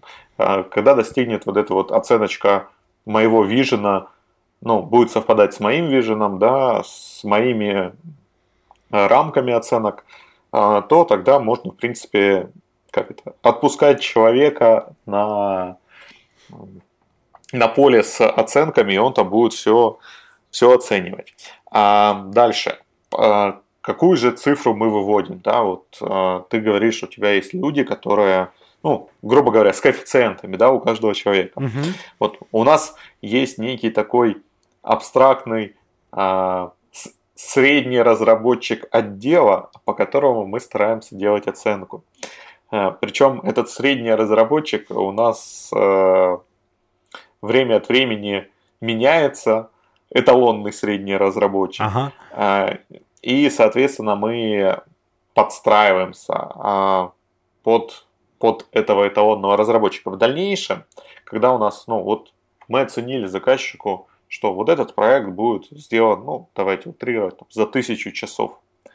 А в дальнейшем, когда мы собираем уже команду под этот проект, а, мы уже накладываем вот эту оценку на календарь. И тогда мы уже учитываем, что вот этот разработчик до эталонного у нас не дотягивает, а этот разработчик у нас даже сильнее, чем эталонный, и поэтому будет бежать быстрее.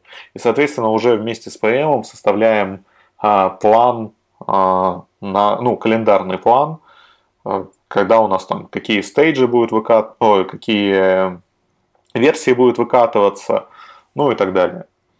Вот. Ну, где-то приблизительно вот Ну, понятно, да, тоже, тоже коэффициенты, просто чуть-чуть, чуть-чуть по-другому вы их на них смотрите. Но идея тоже с коэффициентом, да. что некий там средний разработчик, вы всех э, разработчиков мерите так или иначе вот с этим средним, да, и так сказать, да. подгоняете. Хорошо, но здесь есть, э, знаешь, какой очень такой э, момент интересный, как мне кажется. Это, ну вот, э, то есть одно дело, когда там, да, просто задача, которая сваливается одному там разработчику, с ней все понятно, да, там какие-то коэффициенты, все, мы более-менее усреднили. А как быть с задачами интеграционными? Ну вот там, когда у тебя сложная система какая-то, проект, да, у тебя там есть, не знаю, фронтенд, бэкенд, какие-нибудь сервисы, базы данных, это все разные люди. Да, они в рамках, там могут быть в рамках одного отдела, в рамках одной команды, да, понятно, опускаем эти вещи, но тем не менее, да, есть, э, есть задача именно коммуникации и именно взаимодействия с там другим разработчикам, да, и вот когда такая есть взаимосвязь каких-то там кусочков тасков, можно сказать, ну, то есть там задачка, там, не знаю, добавить форму авторизации, но она выливается в то, что фронтендер должен что-то написать, да, бэкендер должен сделать апишечку, там, базист должен там хранимочку написать, вот как э, здесь пытаться это оценивать, потому что вот эти коммуникации, они же тоже требуют каких-то, ну, там, ресурсов, затрат временных, там, и так далее. Ну, да, мы по этому поводу вообще, ну, тоже все решается, конечно, э, в первом приближении коэффициентами, да, когда мы говорим, что вот если у нас бежит э, один разработчик, если он у нас эталонный, то он занимает, ну, делает работы стопроцентно, да, все, что мы запланировали. Если у нас два эталонных разработчика, то, соответственно, они бегут в параллель, но им нужно время на коммуникации, им нужно время на синхронизацию, ну, например, фронтенд, бэкенд и так далее. Угу. Соответственно, за а, тот же период времени они уже сделают не 100% работы своей, да, а меньше. То есть там 90, к примеру, если вдвоем. Ну и так далее. То есть, если команда из э, 5 человек, то 5-6 человек, то там уже, конечно, э, все очень и очень плачевно, потому что на синхронизацию разработки, на менеджмент этой команды будет уходить очень много времени. И нужно понимать, что как это, когда вы добавля... если добавить человека в команду в такую большую, то его эффективная работа, ну, там, ну процентов 20 от силы будет. Ну да. А, потому вот, что вот... все остальное время будет съедаться коммуникацией, синхронизацией, ежедневными там стендапами и так далее и тому подобное. Ну вот, вот да, есть такой момент. Саш, вот э, ты за свою, так сказать, опыт там и фуллстека, расскажи твои мысли по этому поводу. А, ну, если говорить про предыдущий опыт работы а, в, в крупной компании, то Не, ну можно в крупной, там... можно как ты сейчас вот подходишь к, к просто к, к, к этой задаче. Есть то там был классический agile, и, соответственно, ну, э, были спринты, люди оценивали задачи вплоть до того, что в какой-то момент внедрили agile покер, если кто не в курсе, то есть э, скидываются там анонимно карты, кто за сколько сделает задачу, и, соответственно, выбирается. Э, среднее время или не помню там уже детали. А если говорить про сейчас, а, ну, сейчас мой опыт, а, он а, не совсем, не знаю, он, он, он не может быть применен, потому что у меня совсем другие условия. То есть я тут не релевантен. А, ну, то есть я сам перед собой отвечаю в первую очередь, и поэтому я какие-то задачи ну, оцениваю просто грубо. Я примерно понимаю, что а, сделаю к концу недели, и все. То есть мой любимый способ оценки сделаю к концу недели. Все, все меряешь э, неделями. А, ну, смотри, ну, у меня слишком разнообразные задачи, и плюс э, есть э, непредсказуемость. То есть я могу срочно отвлечься, делать что-то другое. И поэтому ну, блин, что такое дух стартапа? Ну, то есть, это совсем другая история. Это очень большая гибкость, это очень большая непредсказуемость. Это вот ты в понедельник можешь запланировать, что ты к концу недели сделаешь вот э, эти пять задач, а в среду все может кардинально поменяться. Поэтому это совсем другая история. Она, э, то есть это отдельно надо тогда собираться, я даже не знаю, собираться не собираться, но опыт стартапа и опыт большой компании разные вещи.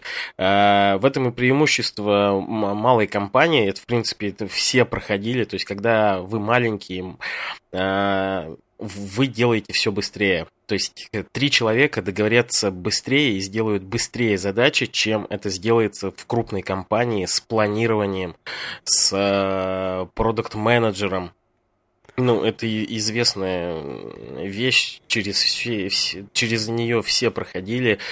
Э, это одна из проблем там взросления любой компании.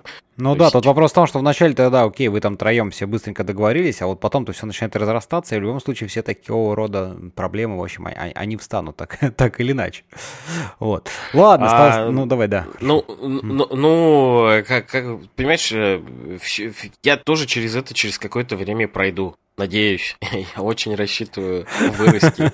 И, соответственно, все у меня будет и джира, и продукт менеджер и планирование, и agile. Главное, без agile коучей там вот это все э, тоже как бы... А то э, просто э, есть, скажем так, знаю, знакомые рассказывали, как agile головного мозга превращал э, работу в вечные совещания, э, когда переставала развиваться компания, э, и в итоге разработчики только и делали, что встречались и обсуждали, что же они будут делать. Э, вот э, главное, чтобы к этому не прийти. То есть всему должна быть мера. Ну, понятно. Ладно, Ром, давай, ты, у тебя, я думаю, все более это самое, так, по, по энтерпрайзному, с планированием, со всеми пирогами. Расскажи, вот ты что думаешь про, про оценку и как сам к ней подходишь? Да уж, кровавый enterprise. Э, э, ну, я не могу говорить за весь EPAM, потому что компания большая, и Не, ну, безусловно, да, про тебя, про Проекты могут отличаться. Э, но, да, из того, что чаще всего применяется в EPAM, это классический скрам, со всеми его как бы, атрибутами и оценкой в сторипоинтах. То есть сторипоинты это, это, это относительная оценка сложности, то есть сама по себе она не имеет смысла, а имеет только в том случае, если вы сравниваете конкретную задачу э, э, с какой-то эталонной, которую вы там берете за единицу. И э, считается, что Э, вот эта относительная оценка, она у всех должна быть одинаковая. То есть реальное время, за которое э, сделает человек ту или иную задачу, зависит от человека, от его способностей, но относительная оценка должна у всех плюс-минус сходиться. Ну и один из тоже атрибутов это, вот этого скрама, это то, о чем сказал Саша, это покер-планинг. То есть это собрание, на котором собирается команда, и э, из бэклога берутся задачи, и каждая задач, каждый человек оценивает задачу э, вслепую, то есть э, анонимно э, оценивает ее в сторипоинтах. Они открывают, и если, и если у всех более-менее совпадает, то значит там берется средняя оценка. Если, ну или максимальная в зависимости там, от того, как решили. Если есть какие-то большие расхождения, то начинается обсуждение и выясняется, почему такое расхождение. Обычно это э, связано с тем, что не, не, нет, есть какое-то недопонимание или разное понимание у разных людей о том, что нужно сделать. И вот это, на мой взгляд, самое ценное вот в этом покер-планировании – Э, Слушай, ну оно же, оно часто, же требует да. более такой тщательной проработки, постановки задач для, для ее оценки. То есть нельзя просто сказать, типа, ну сделать там, не знаю, логин, да, вот это же очень абстрактно. Тут же один может, там, начинающий разработчик под этим подразумевает, ну что там, ну, наверное, какая-то формочка, и я что-нибудь там нажму, сабмит, и вот оно сработает, да. Опытный разработчик ну, да. оценивает это как, ага, там, значит, сервис, так, это REST API какой-нибудь, так, а хорошо, это там какая авторизация, там, ну, то есть, ты понимаешь, да, в зависимости от квалификации у тебя вот вот эта оценка. Да-да-да. И то есть... Да-да-да, вот... Угу. И это получ, получается таким образом, что вот, этот, э, вот это покер-планирование – это часть обучения. То есть э, опытный разработчик, он оценивает гораздо больше задач и потом говорит, ага, ты не учел того, того, того, того, того.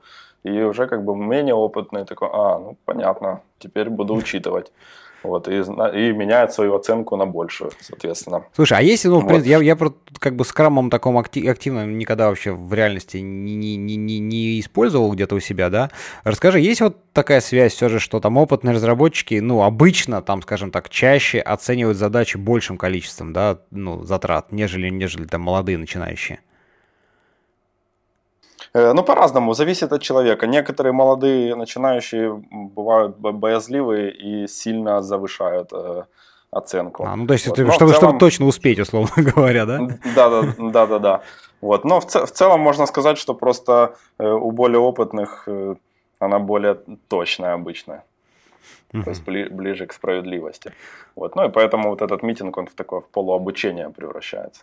Слушай, ну вот это интересный момент, и тут ведь вот очень-очень важно разработчикам, даже пусть они просто разработчики, тоже обращать на вот эту оценку внимания, и в конечном итоге вот за стечением времени с таким там регулярным там планированием, да, там покет, покет, покер планингом, Э, и свою сам для себя эту оценку тоже скорректировать в более точную, адекватную твоим реальным, ну, реальном выполнении uh-huh. задач. Э, да, считается, что если проводить вот такие покер-планинги регулярно, оценивать э, в этих story-поинтах, то потом можно посчитать вот так называемую эту velocity команды, то есть сколько story-поинтов команда может сделать за ну, какое-то время, угу. то есть итерацию, да.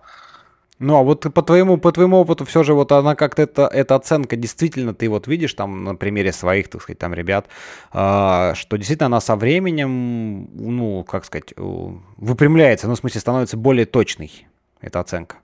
Э, э, да, если это э, достаточно долгий проект, то есть там год и больше, там два года, вот, то так со временем она исправляется, если все эти атрибуты соблюдать более-менее регулярно. Вот это сделать довольно сложно. Ну вот мне да, вот. А если на коротких там, ну, условно говоря, то есть ты так по твоему опыту это где-то где-то примерно год нужен, да, чтобы условно. Ну, Да-да-да. Слушай, ну это большой да. большой срок на самом деле, большой срок. Чтобы как-то. Ну, э, есть, э, опять же, эмпирические эти оценки у всех этих скрам-мастеров и так далее, которые считают, что там этот срок гораздо меньше. Но в реальности, на мой взгляд, на, на меньшем сроке оно не работает. И, и использовать вот эту абстракцию истории поинтов нет смысла, если проект меньше. Понятно, понятно. Антон, вы не используете там каких-нибудь скрамов, джайлов, э, вот что есть чего добавить вот к замечаниям там к Ромы, Саше? Ну, у нас все используется. Дело в том, что как Lead я не являюсь человеком, который отвечает за проект. За проект у нас отвечает Project Manager. И, соответственно, каждый Project Manager вправе строить процесс э, разработки так, как посчитает нужно. А, собственно говоря, не все методологии даже полезны, э, поскольку к некоторым, ну, к тому же agile, Scrum и так далее, может оказаться не готов э, ни менеджер, ни заказчик, ни команда. То есть у нас, я не знаю, может и есть где-то еще по Waterfall бежим где-то. Нет, ну не могу сказать, есть ли, осталось ли. Но, в принципе, как это, допускаю такую возможность.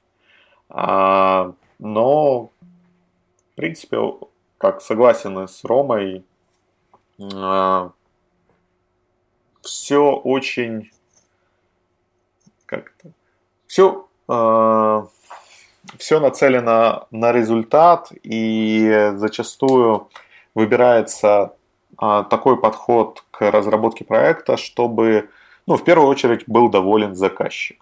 Правильно, у нас э, все, все, что мы делаем, да, поскольку, я не знаю, ребята из продуктовых компаний, Ром, у вас там есть продукты? Э, да, есть продукты, но все равно в любом случае это сервис, поэтому как бы главное, чтобы заказчик был доволен, и если он хочет как бы не скрам, а что-то другое, значит будет так, как он хочет. Ну, собственно говоря, у нас ситуация схожая, то есть мы ориентируемся на заказчика. Естественно, мы склоняем его к, к, э, к такой организации разработки, которая удобна нам, которая мы знаем, что Э, с, э, если побежим э, по agile, будет максимальный эффект, мы максимально эффективно потратим деньги заказчика, и он получит наилучший продукт, то, естественно, будем склонять к этому, к этой методологии. Ну, а так, наверное, и добавить-то больше нечего. Слушайте, ну вот у меня, например, совсем другая история, да, я, я как-то никогда не работал в каких-то продуктовых таких э, компаниях, которые делают какие-то продукты там на мне, да, мы делаем, по сути, свой там продукт, там, коробочный, не коробочный, но не в этом суть, то есть у нас э, наши заказчики это не вне, они где-то внутри, да, это там менеджеры, там другие отделы, ну, так или иначе, да, но вот оно как-то внутри, и у нас вот каких-то таких вопросов, что вот как бы какой заказчик выберет методологию, нету. И вообще мне вот интересно, э, я почему-то думал, что методология, она вообще как-то должна органично идти от команды. Ну, то есть, условно говоря, вот ну, у меня есть там пример, когда я пытался что-то типа там ежедневные стендап-митинги проводить, да, э, ну, какие-то такие agile штуки внедрять. И вот у меня есть хороший пример, допустим, там веб-разработчики, которые там занимались отдельным продуктиком, это прижилось, и оно прям, ну, оно как-то вот, вот опять-таки органично скажу это слово, вылезло. То есть, э, да, они собирались сами вообще без моего там тычка, без участия. Вот это было для них самих очень удобно и эффективно, да. И другой пример, там другая команда разработчиков, а у них это не зашло. То есть, да, они собирались только если я их собирал, говорю, давайте соберемся, давайте обсудим, какие проблемы, что как, да. Вот, а тут у вас, в ваших случаях вы говорите, что вот вы можете, то есть одна и та же команда может и по такой методологии работать, и вот так, по-другому. Вот расскажите про это немножко, вот, Антон. Что а... скажешь? Как, как у вас так? Да, вот, вот думаю, почему так происходит? Ну да, ну не знаю, ну, может быть, проис... да, Ром, или ты можешь что, что есть что сказать, как, как ты думаешь? Ну, я для начала встречный вопрос. Вот э, ты привел у тебя э, пример, у тебя две команды, они по-разному, да, к скраму. Ну, каким-то таким, да, каким-то методологиям, как да. отношения. Угу. Э, вот, они у тебя по-разному бежали, а эффективность у них была какая? Где лучше, где хуже. У тебя было какое-то такое субъективное мнение? Вот, вот ребята бежали там с ежедневными стендапами, они молодцы, они сделали лучше, чем ребята, которые так не делали.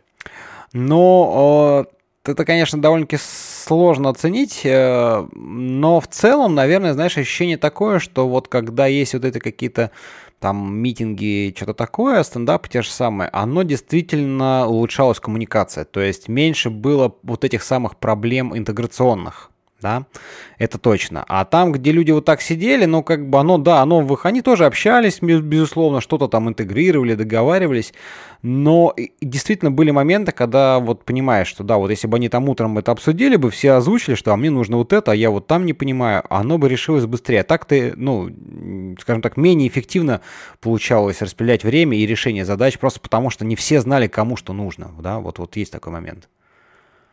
Ну, вот э, в твоем ответе, в принципе, есть как это и, и разгадка, да.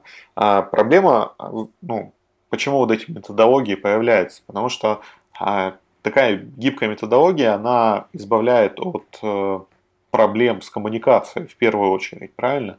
Чтобы каждый знал, что делает другой член команды, чтобы там э, не дублировать, не мешать друг другу, ну и так далее, и быть уверенным в результате следующего дня.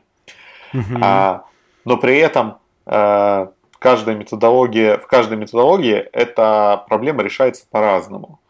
А, то же самое. Если мы говорим про классический подход, а, там все, вся эта нагрузка ложится а, на менеджера проекта. То есть, а, и он эту, ну, и от него зависит, он ее тянет, эту нагрузку или нет, будет работать эффективно команда или нет под его началом. Если менеджер говорит, ну, я в таком, команда большая, разразненная, там разные отделы и так далее – Э, я на наладку коммуникации, на синхронизацию процессов разработки буду тратить очень много времени и крайне неэффективно, то, наверное, там ежедневные стендап-митинги, ну, да, такое точное какое-то решение иногда может э, поменять э, полностью картину того, как разрабатывается проект и насколько эффективно начинает работать команда. Собственно говоря, а, все мы пляшем от того, а, как эффективно а, разрабатывать проект, как эффективно получить продукт в минимальные сроки с минимальными трудозатратами. Будет это скрам, будет это не скрам, agile, не agile, там waterfall, не waterfall, в общем-то, хоть на коленке каждый сам себе уткнулся в компьютер и работает, тоже возможно, тоже они могут эффективно работать. Но какой ценой, кто, кто будет заниматься коммуникацией? То есть в данном случае методология это всего лишь инструмент, а, который решает какую-то определенную проблему. Эту проблему можно решить и другими инструментами. Ну, собственно говоря, ну, да. наша практика показывает, что такое тоже возможно, такое тоже э, имеет место быть, и все это работает тоже. Угу. Ром, ты что-то добавишь по теме? Да, в общем-то, то же самое все касается ИПАМа. То есть э, я единственное, что вот по, по поводу того, что хочет заказчик, имел в виду, что от проекта к проекту могут быть свои нюансы, но в целом э, как бы выбирается то, что лучше работает э, с целью как бы максимально эффективного достижения цели заказчика. Ну, понятно.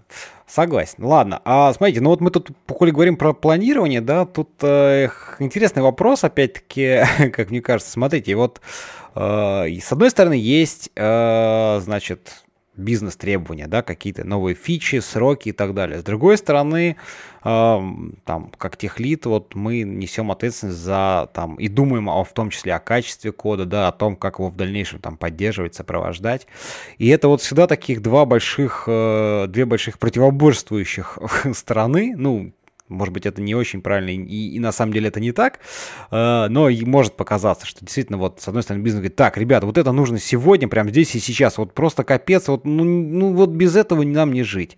А с другой стороны, встает вопрос, а как это сделать так, чтобы это было и красиво там с точки зрения кода, да, и обслуживаемое, и поддерживаемое, и там, я не знаю, уж тестами покрыто, и в то же время и бизнес удовлетворить. Вот такой непростой вопрос. Ром, у вас же наверняка тоже, ну, не все прям так, что вы там спланировали, ну, вот заказчик пришел, вот он там, значит, на, за год нам надо сделать. Всегда наверняка бывают какие-то вещи, вот, ну, которые приходится как-то оперативно решать. Расскажи. О, да, безусловно. Я, я тут э, даже, ну, не знаю, в тему не в тему, но иногда люблю говорить э, как бы разработчикам, что э, э, код – это побочный продукт нашей деятельности. То есть, в принципе, в принципе мы, мы решаем проблему бизнеса, а то, что мы пишем код, ну, это уже как бы так, так получилось. Один из если способов решения решить... этой проблемы, да? Да, да, то есть если можно решить и не писать код, то лучше так и сделать. Э, по поводу нахождения вот этого баланса между срочным и важным, наверное, так, то есть всегда есть какие-то срочные задачи, фичи и так далее. Ну, и есть важное это сохранение качества э, на, на необходимом уровне. Э, мы, э, есть ну, несколько способов, то есть э, тесты всегда присутствуют. Ну, то есть Здесь про, трудности, про, про, тесты да. вы просто как бы, там, не знаю, PM, да, ну, так сказать, заказчика, просто сказать, ребята, вот без тестов мы код не пишем, поэтому вот любая задача, она подразумевает под собой в том числе и написание тестов. И вот это просто вот, э, ну, как бы постулат, который нерушим. Э, по-разному, но в целом э, можно, если заказчик как-то, ну, как бы понимает эту необходимость, э, то можно ему это озвучивать, говорить, вот это, там, часть эстимейта занимает оценка задач, часть оценки занимает сама задача, часть тесты. Если, как бы, заказчик менее технический, не, не очень понимает, как бы, можно это даже не говорить, можно просто закладывать в оценку. Ну, неявно, тесты, да, неявно закладывать. Да, и, угу. и, и, и делать это. Э, опять же, перегибать тут тоже не нужно, то есть нужно тесты в минимально достаточном количестве их писать. Э, вот, вот это, в общем-то, обычно этому я учу э, ребят. То есть писать их в минимально достаточном количестве для сохранения необходимого качества. Слушай, ну а все же, если вот приходит какая-то такая задача, или знаю, там прибегает менеджер, говорит, слушай, Вась, блин, ну вот заказчик очень просил, там, но этого нет в ТЗ, но прям вот он просил это в ближайший там спринт-релиз включить, вот как, вот как, как ты с этим, с этим поступаешь в таких случаях? Я люблю поговорить с заказчиком, понять, что он хочет, то есть почему, почему это так срочно ему нужно. Э, обычно тут что-то выясняется, какие-то нюансы, и иногда можно сделать проще то, что он хочет. Э, если нельзя, то ну, иногда приходится идти на компромисс э, ценой качества. Я не вижу в этом какой-то большой проблемы. И у нас есть часто на проектах технический долг, то есть это какой-то список задач, которые нужно как бы, то есть это список вот таких компромиссных моментов, на которые мы пошли, угу. и которые надо исправить в будущем.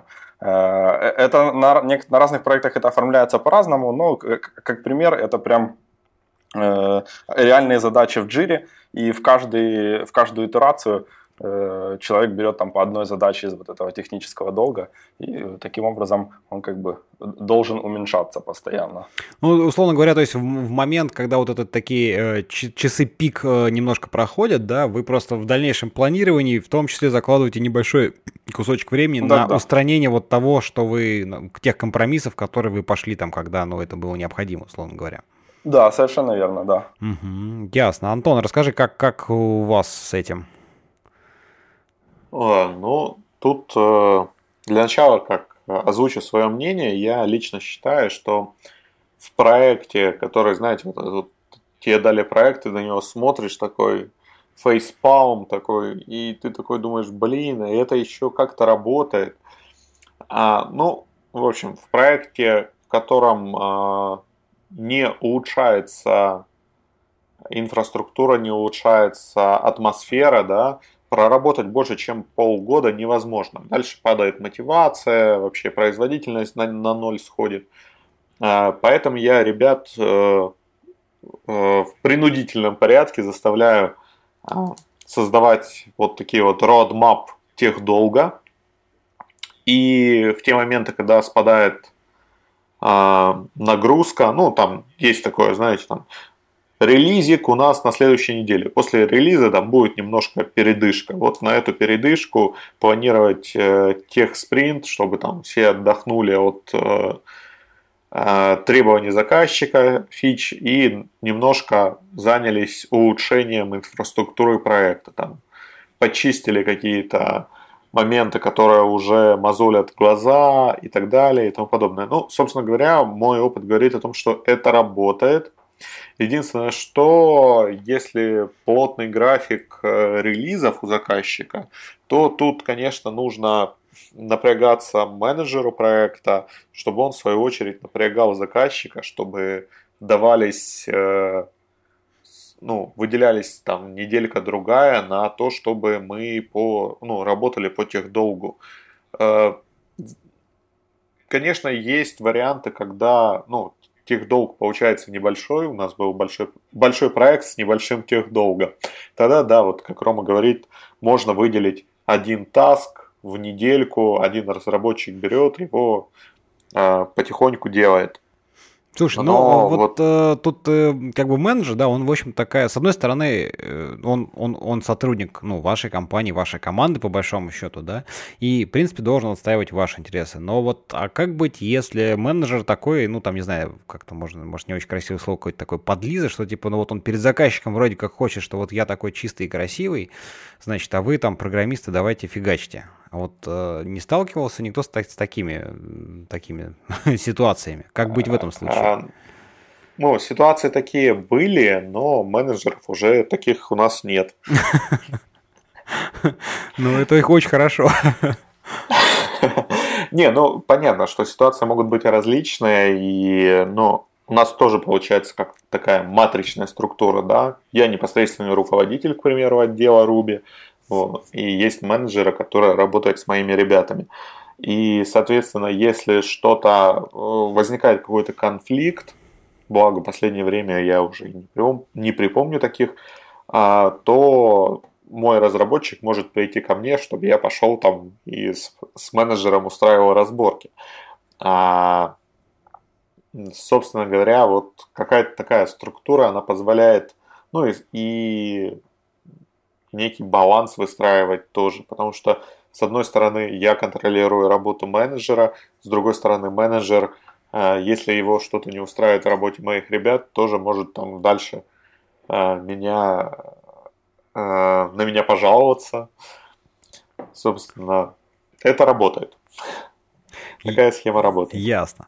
Саш, ну ты, может, что-то добавишь? Понятно, что сейчас там про, про стартап это отдельная песня, не будем, но вот, например, на том же самом в Тутуру, как у вас были построены вот этот процесс? Наверняка ведь тоже ведь, ну, там внутренний заказчик, я так понимаю, да, который там говорил, ребят, нужны новые фичи, нужно сделать то, все. Как вы вот э, взаимодействовали и выстраивали вот эти процессы? А, слушай, ну, во-первых, я уже там больше полугода не работаю, и, наверное, как-то я не могу говорить сейчас вообще, в принципе, за ту компанию, потому что все могло поменяться. Ну, не, просто по твоему опыту, как было тогда, как, какие процессы, вот там, э, подходы работали, в твоем случае там не работали? Тут, тут больше, больше, скорее, твои ощущения, а... опыт, нежели там то, что сейчас, понятное дело. Ну, если тебе нужно было что-то отрефакторить или тебе нужно было переписать... Ну, во-первых, а, у нас был вообще отдельный проект, э, так называемый реинжиниринг. Это когда а, вывели как в отдельный проект именно а, то, что мы хотим с нуля переписать устаревший код. И на это были выделены ресурсы, был прописан план действий, а, сроки. Если говорить про какие-то мелкие э, рефакторинги, то в принципе, ну, с менеджером адекватно можно было договориться. Главное объяснить, что это даст. То есть, в принципе, ты объясняешь, э, как это повлияет. То есть, понятно, что менеджеру в первую очередь интересно, чтобы быстрее фичи пилились. И если ты продаешь э, улучшение инфраструктуры, к переписыванию кода под соусом, что после этого мы станем пилить фичи быстрее, то, конечно, это он купит легче. А, но не все улучшения приводят к запиливанию фич быстрее. А, но в целом всегда можно было договориться. То есть а, какое-то время выделить, то есть какие-то ресурсы. Ну, то есть все по договоренности, все вполне адекватно работает. Главное а тут скорее нужны навыки коммуникации. То есть не приходить э, с позиции, что типа, блин, нам надо срочно переписать, а приходить, что хотим улучшить, зачем. То есть главное отвечать на вопрос зачем и что будет в итоге. То есть не переписывание, потому что крутой код. То есть э, мы спокойно внедря... мы могли внедрять и новые технологии, и на это выдавались ресурсы. Я думаю, сейчас это все происходит. А главное, надо было объяснить, а, что это даст. Если ты можешь объяснить, а, что это даст на выходе, какой профит, то, пожалуйста, хоть на новый фреймворк переписывай. Ну, понятно. В этом плане как-то все хорошо было. Ну, понятно. Я... Да, давай, Ром. Я хотел, плюсан... я хотел плюсануть вот э, к тому, что Саша сказал, это абсолютно точно. Вот этот такие большие какие-то переписывания или рефакторинги имеет смысл рассматривать как, как фичи э, твоего продукта, как кода. Э, и, соответственно, эта фича, у нее должна быть какая-то ценность. Э, либо это производительность, либо это э, более простая реализация э, других фич и так далее. И если вот этого нет, то тогда, в общем-то, непонятно, зачем это делать. Ну, в общем, да. Ну да, кстати, то есть, это, то есть а, один, э, то есть я, я упомянул, что быстрее фичи пилится, это как бы одна метрика, а действительно, то есть э, производительность, не знаю, скорость загрузки сайта, это тоже очень э, существенный параметр, и если ты говоришь, что нам надо переписать вот это, вот это, потому что, не знаю, мы на 3% ускорим загрузку сайта, то это тоже ощутимый такой скажем, весомый критерий, довод. Весомый довод. Весомый довод, да, потому что это напрямую влияет э, на конверсию. То есть, в принципе, все, что привязано к конверсии, ну, то есть бизнес, он зарабатывает деньги. Все, что напрямую связано с деньгами, э, как бы все имеет ощутимый вес. А проблема в том, что мы как технари не всегда можем увидеть э, взаимосвязь между э, деньгами и тем, что мы делаем. То есть а, мы, программисты, пишем код вроде бы. На самом деле мы решаем бизнес-задачи. И наш код, он как бы в результате что-то делает. Ну, это вот, вот как, это как раз бывает... то, то, о чем, с чего Рома начал. да. Да, и бывает такое, бывает такое, что есть эм, бизнес-задача, которая решена, решена плохим кодом, но оно работает. А, и, в принципе, э, бывают ситуации, что ты переписываешь вроде бы как хотел лучше, а по факту у тебя конверсия упала. И вот потом надо объяснить, что такого напереписывали, что продажи упали. Что же, как же вы так умудрились переписать? То есть, э, с одной стороны, вроде код чище, программисты довольны, фичи пилятся быстрее, а как бы для клиента конечного стало все хуже. Вот а, бывают и такие ситуации, и их тоже надо уметь а, обрабатывать предсказывать. Ну а как, как ты думаешь... Переписать из... тоже надо. Да, из-за чего так получается? То есть это просто плохое какое-то планирование или там архитектурное решение кого? Там тим лиды в конечном итоге? То есть как бы, кто виноват, что с этим делать? Ну, на самом деле, ну как, если искать виноватых, виноваты все коллективно. А на самом деле, когда идет переписывание, там очень высок риск того, что а, не все знают а, особенности текущего продукта до конца. То есть в нем есть какие-то фичи, про которые никто никогда не думает. То есть они были когда-то... Какой-то есть, допустим, код, который был когда-то написан, и он тихо, молча работает. Но когда вы переписываете код, у вас может быть недостаточно информации. Часть людей уже не работает в компании. Не знаю, э, где что-то недостаточная документация. И это одновременно и плюс переписывания кода, то что если вы все это будете фиксировать, вы можете вдруг внезапно в десятилетнем проекте откопать такие вещи, про которые вы не знали, и они у вас работают. Но минус то, что вы можете просто какие-то вещи забыть. А банально, то есть э, при переписывании обязательно надо все обвешивать метриками, сбором э, ошибок как с фронтенда, так и с бэкенда, потому что, например, одна из частых причин падения конверсии на свежем переписанном коде это просто у клиента, особенно вот на фронтенд части, которая э, вроде как в браузере, то есть э, серверную часть мониторить, в принципе, более-менее все умеют хорошо. Вот, банально у человека, я не знаю, э, новый переписанный код на каком-нибудь новомодном фреймворке вдруг перестал запускаться на определенных браузерах, а команда просто этого не учла. И как бы вот какие-то такие косяки, то есть это отдельная история, которой тоже надо учиться. То есть а, нельзя просто взять и переписать. К этому тоже надо очень серьезно подходить и семь раз взвесить и отмерить. Ну, да, не поспоришь. Давайте, наверное, потихонечку двигаться дальше. Вот такой не очень приятный, наверное, момент, но который, тем не менее, мне кажется, очень важный. Это вот какие-то конфликты, конфликтные ситуации. Они могут быть там межличностные какие-то конфликты, то есть именно на уровне членов одной команды, да. Они могут быть конфликты, это там с менеджерами, с э, внешними какими-то взаимодействиями. И вот э, даже не знаю, что тут начать. Ну, наверняка все так или иначе с этим сталкивались, я думаю, да, проходили. Вот. И вопрос в том, что тут с одной стороны, как это увидеть заранее, да, то есть как, как понять, что да, что-то такое назревает, накипает, я не знаю. Особенно если ты там вот а, там не сидишь в одной комнате и со всеми, со всеми, да, то есть там очень большая команда, там вот у Антона там 50, там 70 человек разработчиков, но они явно там не в одном, и даже если они сидят в одном большом open space, ну невозможно одному там сидеть или как-то там, знаешь, как это на вышке на, на волейболе судья, да, значит, и вот так сверху на всех смотреть, кто там с кем конфликтует или не конфликтует, поэтому Поэтому, с одной стороны, вопрос, как это предус... предугадать, предвидеть, и второй вопрос, собственно, какие есть инструменты, как, как с этим бороться. Вот. Ну, давай, наверное, Антон, может быть, ты начнешь. А, хорошо, попробую.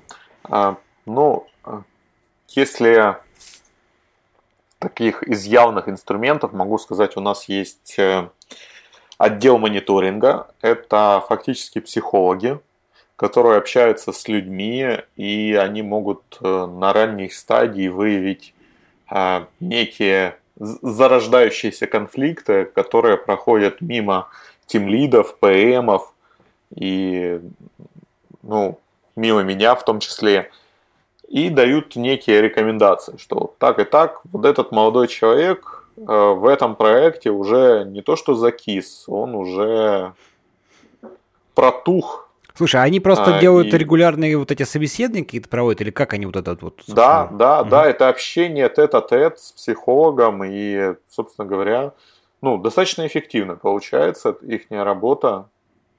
Мне, мне нравится, я доволен результатом.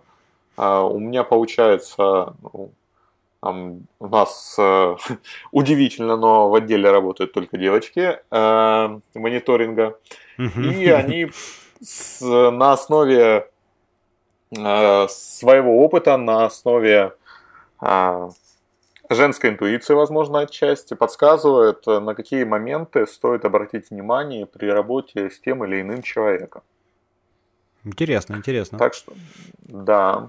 А, плюс, естественно, система по сбору фидбэков, когда а, собираются фидбэки, ну, как я уже говорил, у нас есть групп-лиды, собираются фидбэки с групп лидов, с PM. Э, вот пока у нас не хватает на данный момент ресурсов полноценный какой-то, как это, фидбэк 360, да, все обо всех дают фидбэки, но на это у нас не хватает на данный момент сил, но я могу сказать, что я доволен результатом. Это позволяет э, предугадать возможные проблемы, э, погасить некие недовольства, которые могут возникнуть даже из-за простого недопонимания процессов, протекающих в компании. Там, человек чего-то недопонял, что-то себе придумал, и потом на это что-то еще и обиделся. А, ну, такая ситуация достаточно часто может возникнуть, но вот, вот эти проблемы уходят.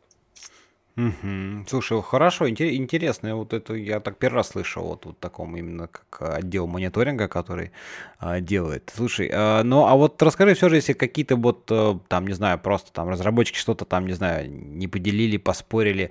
Но опять-таки, вот какого рода, я не знаю, ты с какого рода там сталкивался из твоей там практики, опыта, проблемы? Это все же больше именно на почве э, каких-то так сказать, технологии, технологическом стыке, ну, вот просто потому что там лучше, там, не знаю, лучше Angular, нет, лучше, там, я не знаю, кто там сейчас, React, вот все, и вот там с пеной до рта такие, знаешь, чуть ли не просто, значит, доказывать. Либо это все же, все же больше какие-то именно, как сказать, ну, социальные, какие-то межличностные, именно такие личностные аспекты, там, больше амбиции какие-то. То есть вот нет, это Но, я, вот, вот, что думаешь?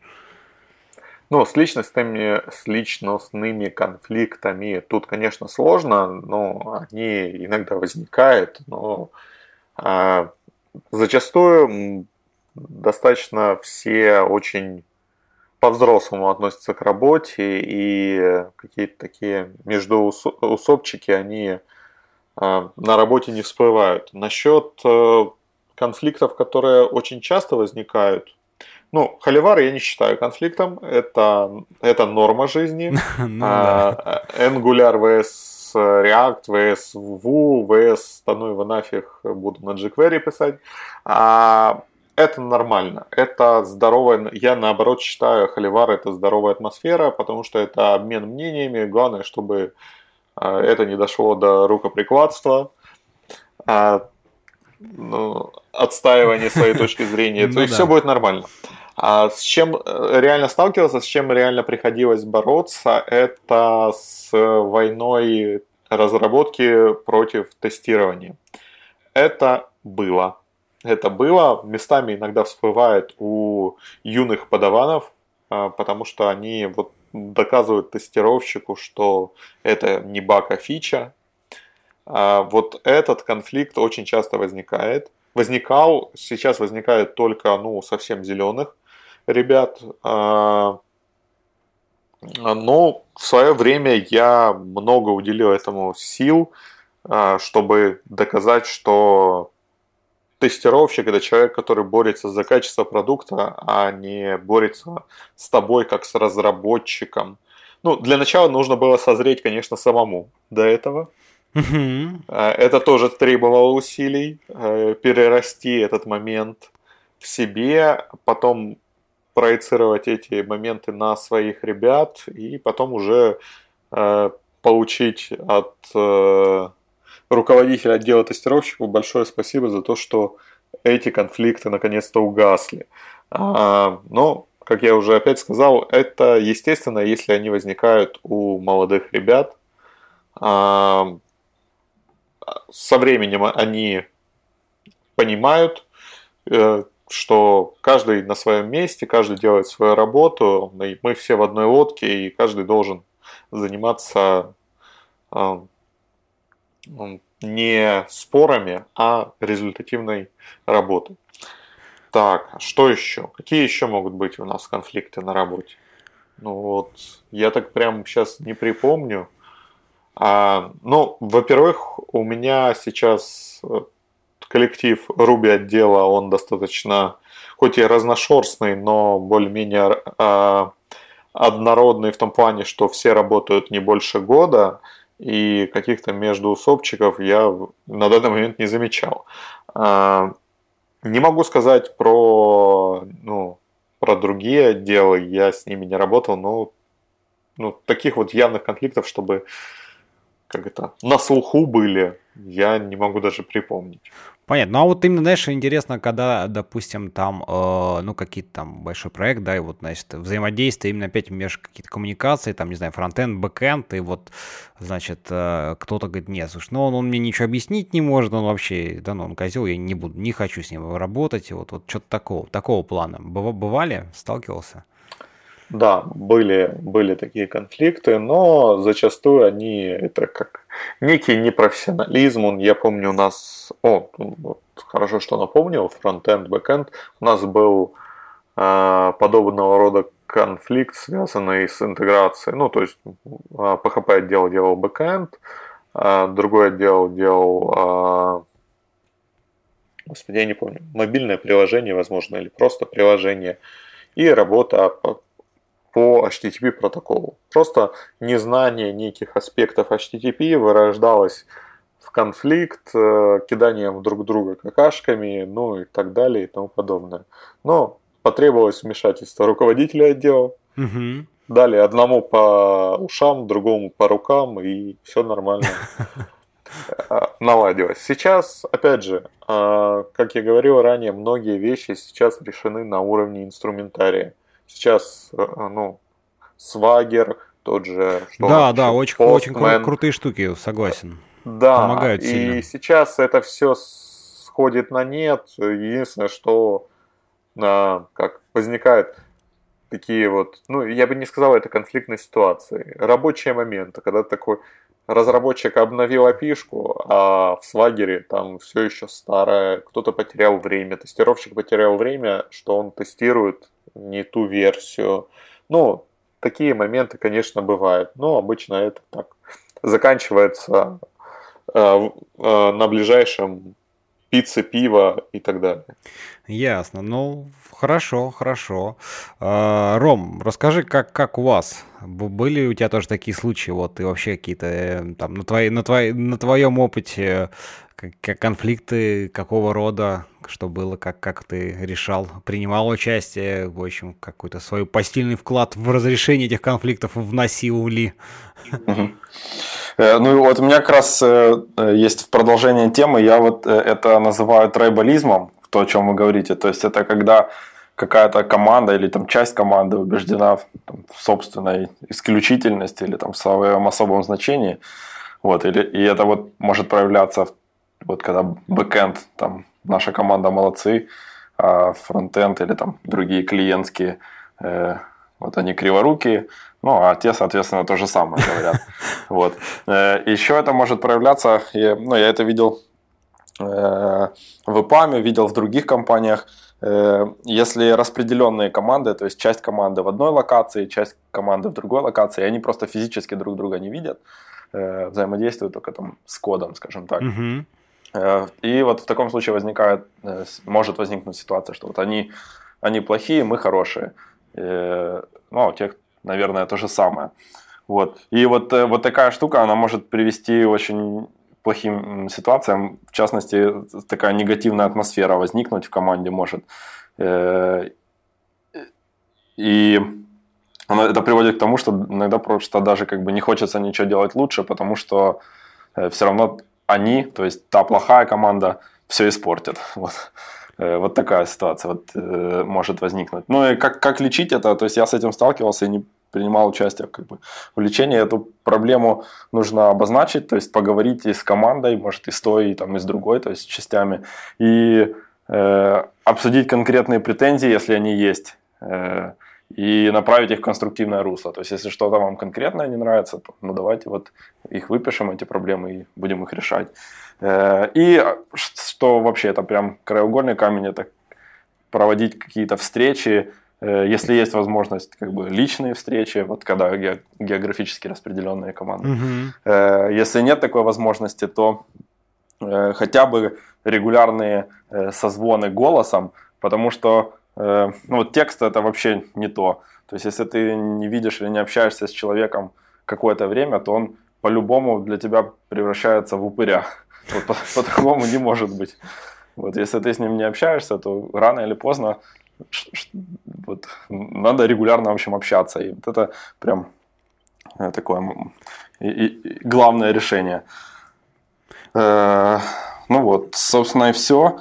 Э, еще бывает э, такой вырожденный случай, это когда команда счита, э, не любит пользователей, то есть возникает такой как бы конфликт с, с пользователями неявный, то есть разработчики э, думают в духе, вот там пользователи неправильно используют наш продукт, там они там не Ну да, типа, что они все дебилы не знают, здесь же вот так надо, все же очевидно. Да, да, да, да, да.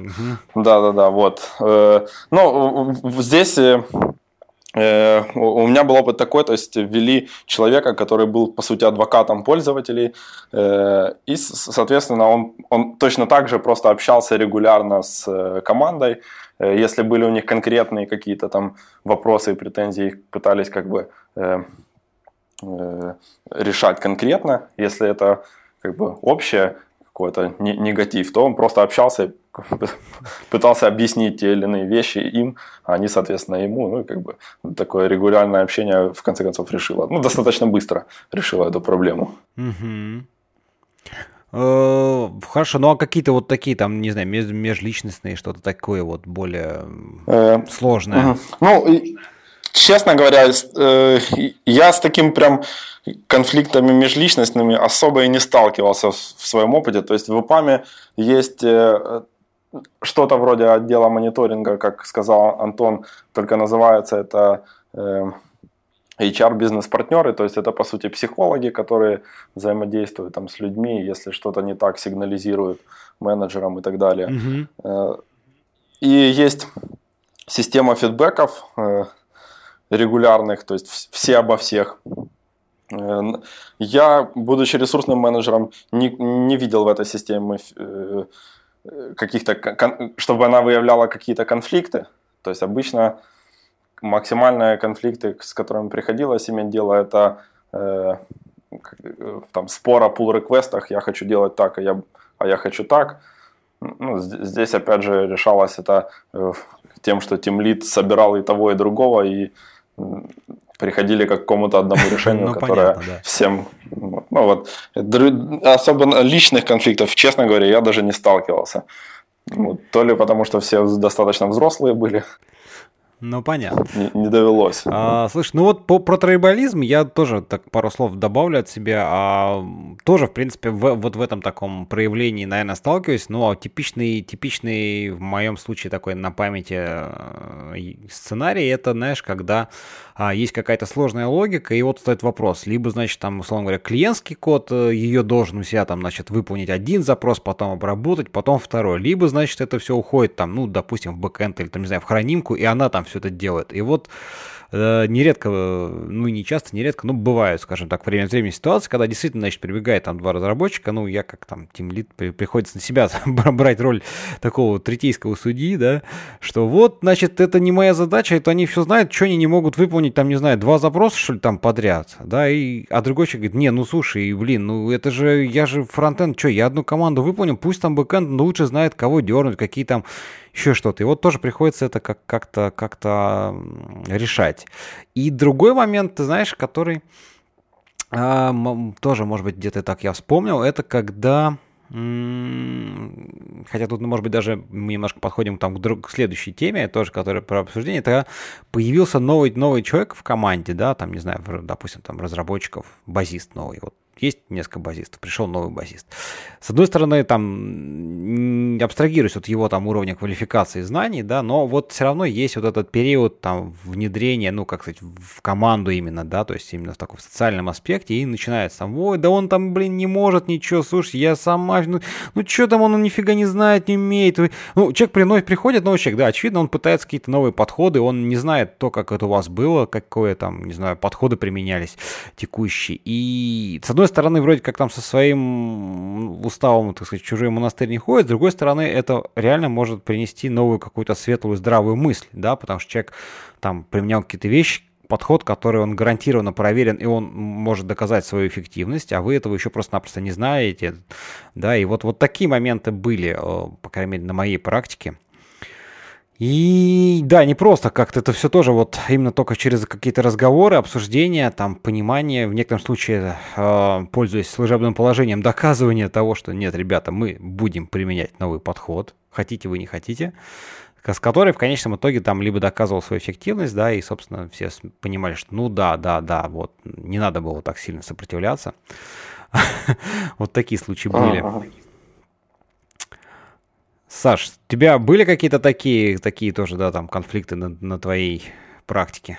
Ну, во-первых, пока я вас слушал, э, мне хочется немножко дополнить, во-первых, э, просто так как HR – это моя тема, HR-бизнес-партнер – это управленец и стратег, э, у которого в KPI стоит развитие бизнеса. И это человек, который э, знает, как повысить прибыльность предприятия, используя как раз потенциал сотрудников. То есть он ни в коем случае не про психологию и не про вытирание соплей, скажем так, сотрудникам. У него совсем другие роли.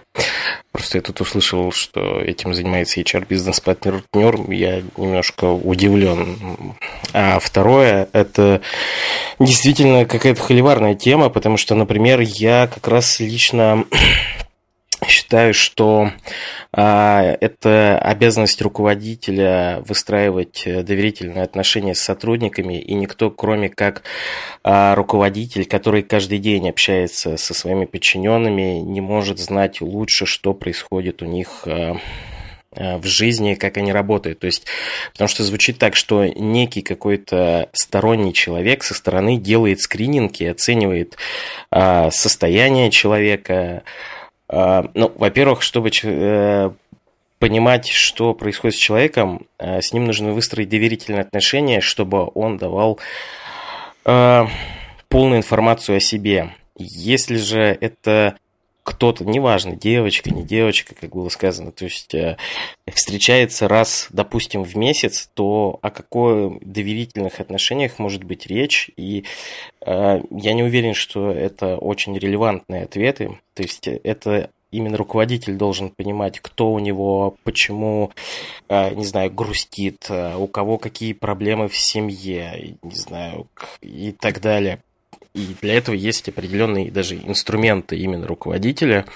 А, ну, как бы это мое имхо немножко вот... Э, ну, хорошо, да, но как, опять же говорю, холиварная как, тема. Какие инструменты ты видишь у руководителя? Давай. А, ну, я говорил, что я уже озвучивал, один из таких инструментов называется, ну, можно их назвать встречи один на один, это когда ты а, с подчиненным а, делаешь периодически встречи а, ну, как звучит, как следует из названия, один на один, с определенной периодичностью. Первое время а, люди будут с недоверием к этому относиться, и суть этой встречи – это ты выделяешь свое личное время для своего подчиненного, чтобы он мог тебе что-то рассказать или спросить.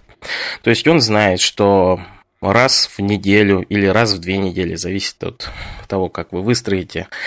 А в определенное время, в определенный момент есть ровно час, когда вы будете вдвоем в кабинете, никто кроме вас, и у подчиненного, у тебя как у подчиненного есть возможность спросить и сказать все, что ты хочешь.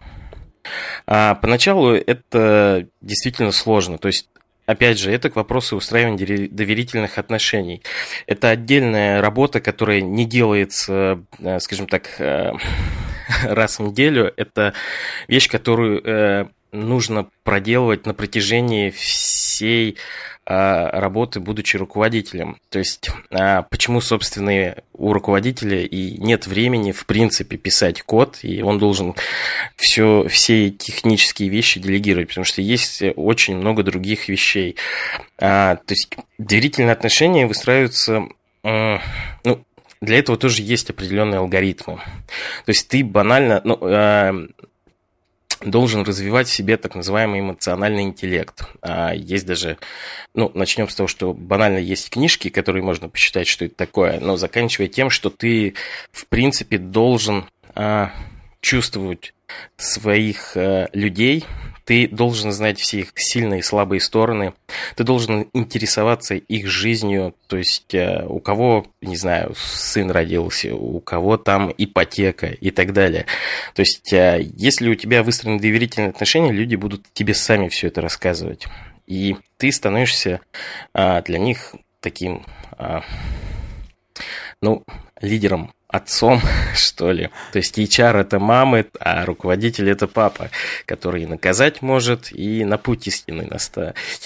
Вот. Но это такая работа, в которой действительно ну, а, нужны развитые софт-скиллы, и это а, непросто. То есть не каждый человек, которого поставили тем лидом, способен а, в эту сторону развиваться. В этом как раз и трудности. А, Слушай, а, но, наверное... Ну, да, да, давай. Ну, то есть конфликты разруливать, ну, например, а, я разруливал, естественно, свои конфликты у себя в команде сам, так как у меня не было никаких специальных а, подразделений, мониторинга, которые могли прийти и все за меня решить, которые знали. То есть, ну, кстати, тогда вопрос руководитель э, чем занимается. То есть, если есть отдельно а, отдел, который знает лучше руководителя, как мотивировать его людей и у кого какое состояние, то есть мне вообще дико слышать, что а, некий отдел мониторинга знает, что некий, условно, Вася заскучал на работе, а руководитель почему-то этого не знает. А, вопрос, а что там с процессами и как так вышло? Ну, то есть, э, короче, я за подход, что руководитель должен уметь это разруливать, и я все это разруливал сам без всяких а, а, без дополнительной помощи со стороны ну, я, я, а, я тебя понял. Ладно. отдела мониторинга. Э, HR можно привлекать как помощь, то есть э, с ними э, нужно даже советоваться.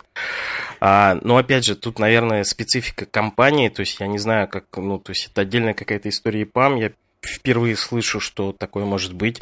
Наверное, в этом есть ну, раз это работает, наверное, так тоже бывает. То есть, я как бы, что ну, называется, open mind. Ну да. Смотри, нужно, ты тут... Нужно э, ну, узнавать, давай, Рома, такое.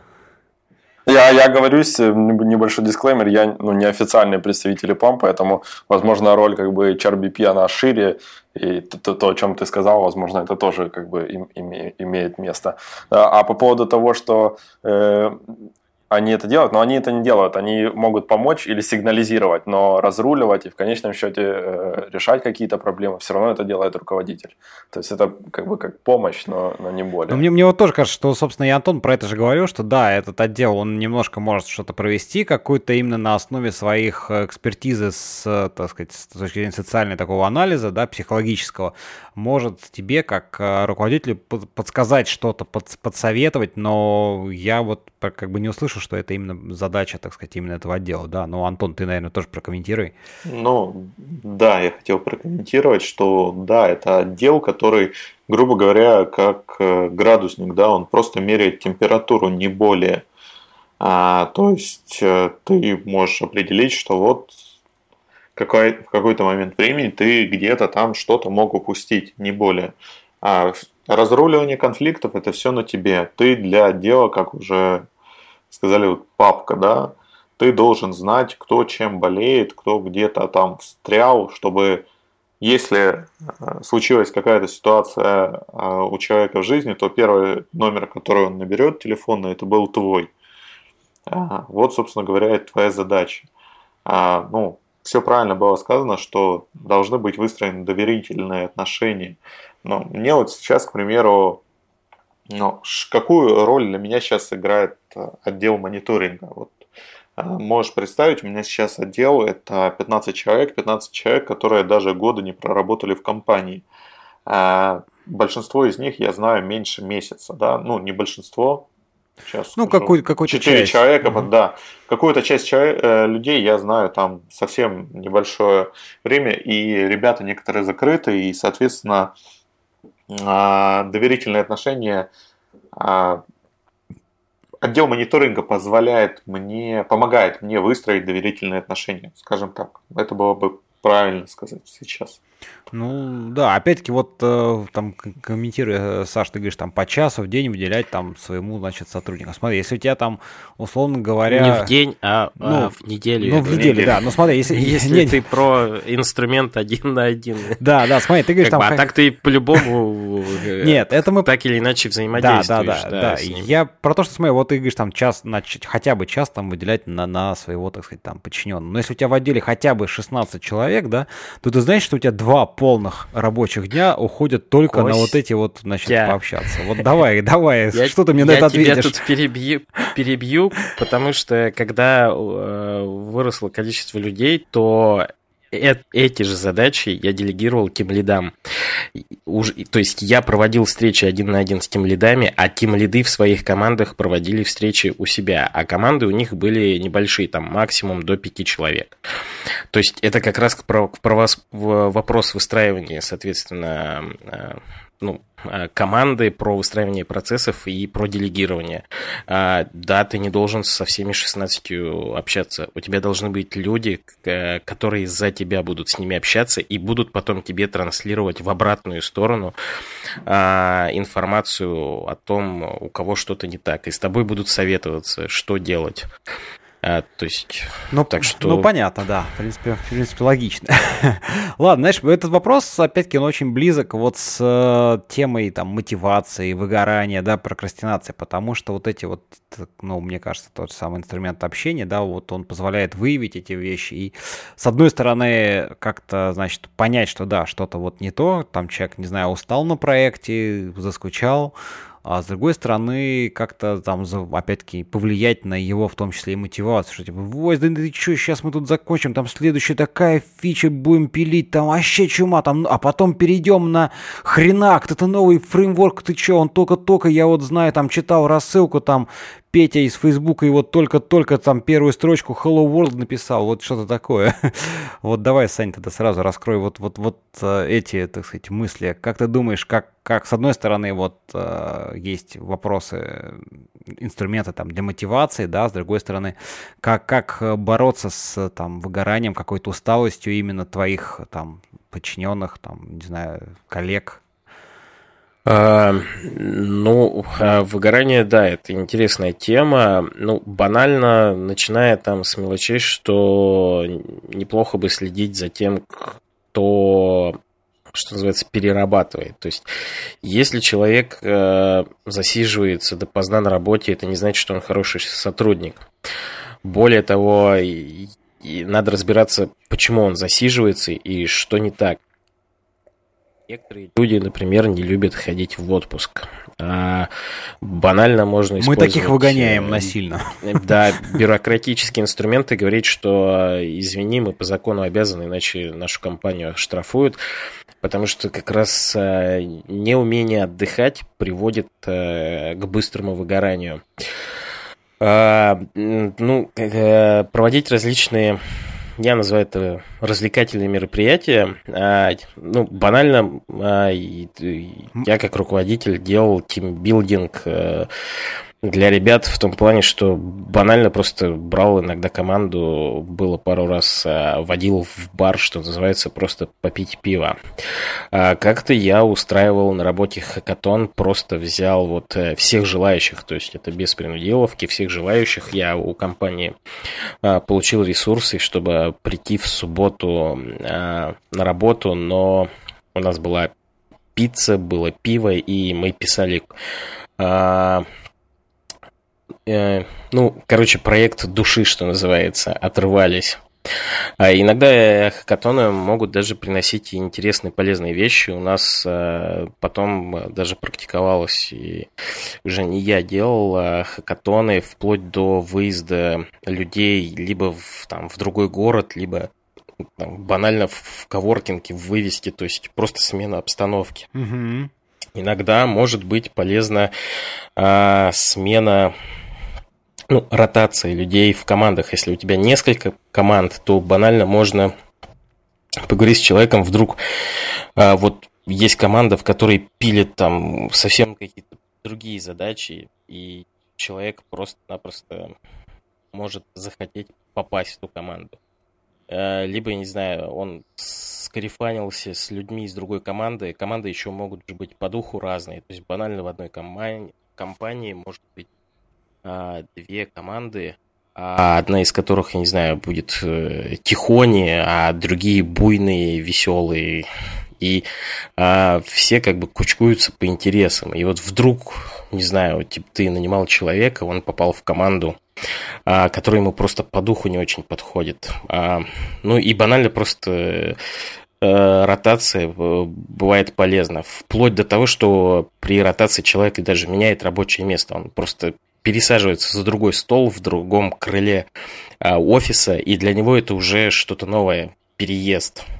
А если выгорание связано с задачами, допустим, человек все время какая-то рутина, рутина, там, а, что называется, пилит фичи, а у него вот прям душа горит а, поделать какие-то ренди. Ну, тут банально а надо это использовать, то есть руководитель видит это, знает, и, соответственно, для... Он, он может собрать пул R&D задач, которые ему нужны для бизнеса, не выдумывать какие-то специально, а именно у него может быть э, накопленный пул каких-то задач, которые связаны там, да, не столько даже с R&D, а банально даже с переписыванием, я не знаю, кода, тот же реинжиниринг, рефакторинг, а, который, на который не было, не знаю, ресурсов, допустим, тот же менеджер долго не давал ресурсы, а тут ты, у тебя вот один из способов а, продать, а, давайте перепишем вот этот кусок, потому что вот у меня есть Вася, он заскучал, если ему сейчас не дать что-нибудь интересное поделать, он просто уволится. А, такие вещи, то есть, э, ну, как-то вот в эту сторону копать. На самом деле можно собрать целый справочник. Э, ну, хороший, ты уже, уже так... уже... все не, уп... Нет, не, уп... ты, не упомнить. Ты уже, мне кажется, перечислил некоторое количество таких хороших практик, там, инструментов, вот, которые вполне себе можно взять на вооружение. Ты вот, кстати говоря, рассказывай там про всяких катоны, я вспомнил, что вот там в одном из предыдущих выпусков у меня был Костя Кривление из компании, как она, Target Process, процесс, и вот он рассказывал про желтые пятницы, это вот как раз такая штука у них была именно на уровне прям всей компании, да, в которой они а, могли делать всякие, пилить крутые какие-то, ну, крутые, не крутые, в смысле, для души штуки, в том числе, которые в дальнейшем и пригодились и внутри компании, ну, и что-то они там дали, выложили в open source. Вот, то есть тут разные-разные подходы есть, которые вполне себе могут ну, я вот вспомнил еще одну вещь, которую я делал а, в компании. Я решил, ну, как бы хотел чествовать, что называется, IT-специалистов. А у нас же в году несколько есть праздников. День сисадмина, День программиста, День тестировщика и так далее. Угу. А я просто объединил все эти праздники в один, и у нас был а, День айтишника свой собственный. Он был каждую вторую пятницу сентября. И а, то есть а, это был такой именно а, праздник, посвященный IT-отделу, и а, ну, помимо того, что вечером там а, пицца, игры и какие-то еще активности, в течение дня я запускал а, различные а, назовем это IT-головоломки, нужно было где-нибудь что-нибудь а, сломать, э, или, ну, ну, взломать имеется в виду, а, раз, зна, используя свой а, программистский опыт, а, причем разносторонний, а, пройти вот эти квесты, э, то есть это, это даже, точнее, квесты, да, вот так лучше назвать. А, то есть какие-то такие вещи, и на самом деле вот э, такая мелочь, она может дать заряд бодрости и позитива, то есть а, люди прям оживали. Если вспоминать еще про а, инструменты а, мотивации, то не забываем, опять же, а, конференции. На конференции ходят, отпускают людей, я бы даже сказал, компания Э, компании выгодно оплачивать конференцию, и, э, потому что э, потому что на конференции люди как бы заряжаются, а, и важно понимать, что вот когда спрашивают, э, зачем мы будем оплачивать ту или иную конференцию, зачем туда отпускать, э, особенно в рабочее время, нужно понимать, что конференцию некоторые почему-то воспринимают как место, как, как курсы, что ли, как а, место, где чему-то можно научиться. И если вы хотите повысить э, а, скиллы своих подчиненных, то для этого оплатить им, соответственно, курсы. А конференция – это своего рода такой крутой корпоратив, но для айтишников. Вот и порой мне кажется, что лучше не сделать какой-то общий типичный корпоратив, как это бывает э, в компаниях, а лучше человека отправить на конференцию, где он потусит среди себе подобных, где он пообщается с э, единомышленник, единомышленниками, и он просто банально вот э, после конференции вернется весь заряженный, он будет видеть смысл э, в своей работе, он будет э, просто даже может что-то интересное и привнесет. То есть одна, одна из проблем, что порой бизнес воспринимает конференции как что-то обучающее и типа думает, что, наверное, окей, там, я оплачу тебе билет, э, но ты тогда должен какую-то пользу принести в том плане, там, не знаю, внедрить что-то после конференции. Но это не совсем правильно. То есть конференция это такой крутой корпоратив. И на конференции надо ходить. А, но не за знаниями а за общение. Ага. Антон, ну ты там как раз говорил про то, что вы там отправляете пачками просто, значит, э, людей на конференции. Вот э, как раз давай дополни и раскрой свои какие-то, может, новые-новые идеи, мысли по этому поводу. А, ну, а, для начала, а, ну, я полностью согласен. Конференция в первую очередь это мотивационная мотивационное мероприятие, и мы очень тщательно подходили ну, в PHP-отделе к выбору конференции, на которую бы э, хотели отправлять ребят. В итоге мы выбрали регулярную конференцию в Германии, в Берлине, насколько я помню, которая проходит каждый год, и мы каждый год отправляем 3-4 человека, за которые там, ну, за какие-то заслуги отправляем на конференцию. Ну, и, соответственно, ребята это у вас как бы, как бы, ну, то есть есть такое, что, ребята, вот у нас, да, конференция, ну, то есть все знают про то, что на эту конференцию отправляют каких-то более отличившихся или каких-то людей, то есть это как дополнительный такой стимул, мотивация именно вот, так сказать, где-то. Да, угу. ну, к сожалению, как, э, большинство оценок такие субъективные, да, например, из разряда вот, э, ну, э, вот ты был позапрошлом году, значит, в этом году ты точно не поедешь, потому что, ну, как бы, людей много. А второй момент, конечно, технический, чтобы человек был э, способен воспринимать английскую речь, мог участвовать, там, хотя бы позадавать вопросы. Это, естественно, обязательное требование. Поэтому ребятам, у кого с, э, кто с английским не дружен, им, к сожалению, такие конференции билет никто не купит. Ну, это, кстати, тоже а, дополнительный стимул, повод э, выучить английский, да, в конце да, концов. Да, это стимул, мотивация. Э, ребята после конференции приезжают заряженной энергией, они там начинают рассказывать, пересказывать. Мы устраиваем после возвращения с конференции, мы устраиваем, как это, мини-доклады по тому, что ребята услышали на конференции уже непосредственно перед всем отделом. Это дополнительно, как это, передача энергии от тех, кто, кому посчастливилось попасть на конференцию, тем ребятам, которые, э, возможно, это получится в следующем году попасть. Ну, такое вот, очень эффективно, я, ну, мое мнение. А еще такой хотел а, на одном моменте остановиться. Вот наша компания, собственно говоря, и я являюсь одним из организаторов метапов. А, ну да, да, Рома да. вот у нас тоже участвовал в прошлом по PHP. Сейчас мы даже, а, как у нас э, в год получается заряжать две сессии таких, ну, метапы, мини-конференции по 2-3 доклада по различным технологиям. У нас сейчас конференции по PHP, по так, сейчас, Java, по .NET и CMS Department, да, CMS WordPress. WordPress Meetup, по-моему, он называется. Mm-hmm. Вот, то есть сейчас у нас четыре таких мероприятия, которые мы заряжаем а, весной и осенью, и каждую пятницу собирается достаточно большая аудитория а, ребят с Харькова послушать наши конференции. Это, кстати, тоже зажигает ребят. То есть ты причастен к организации, ты причастен а, к чему-то такому шарингу информации, к комьюнити а, локального, ну, такого а, об, общегородского формата. Это тоже заряжает. А вот Рома не даст соврать, выступление на конференции, это вообще тебя а, распирает потом чувство собственного а, как это, гордости за, самого, за себя любимого, да, ну, что да, да, да, участвовал.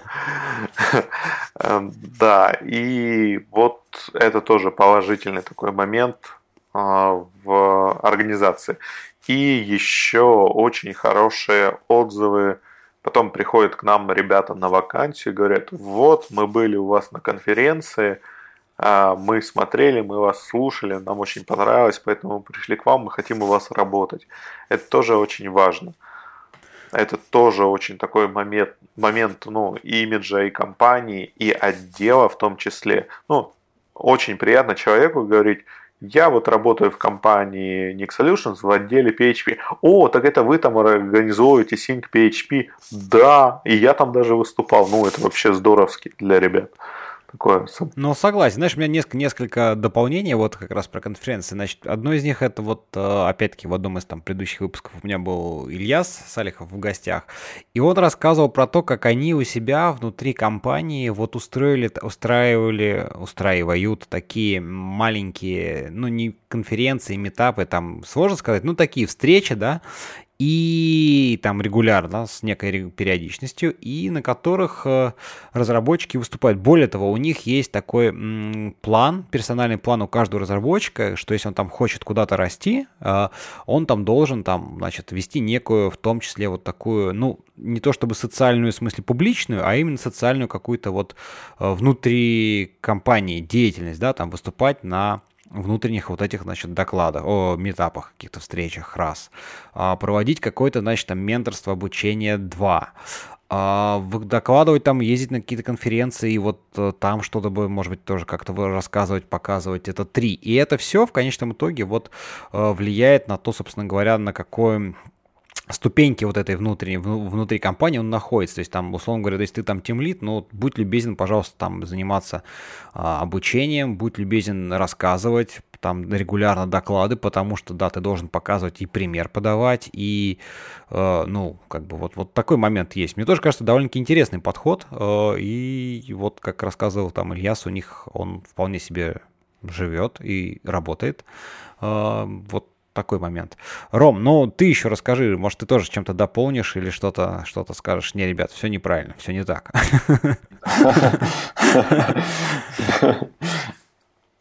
Да нет, конечно, все, в принципе, согласен.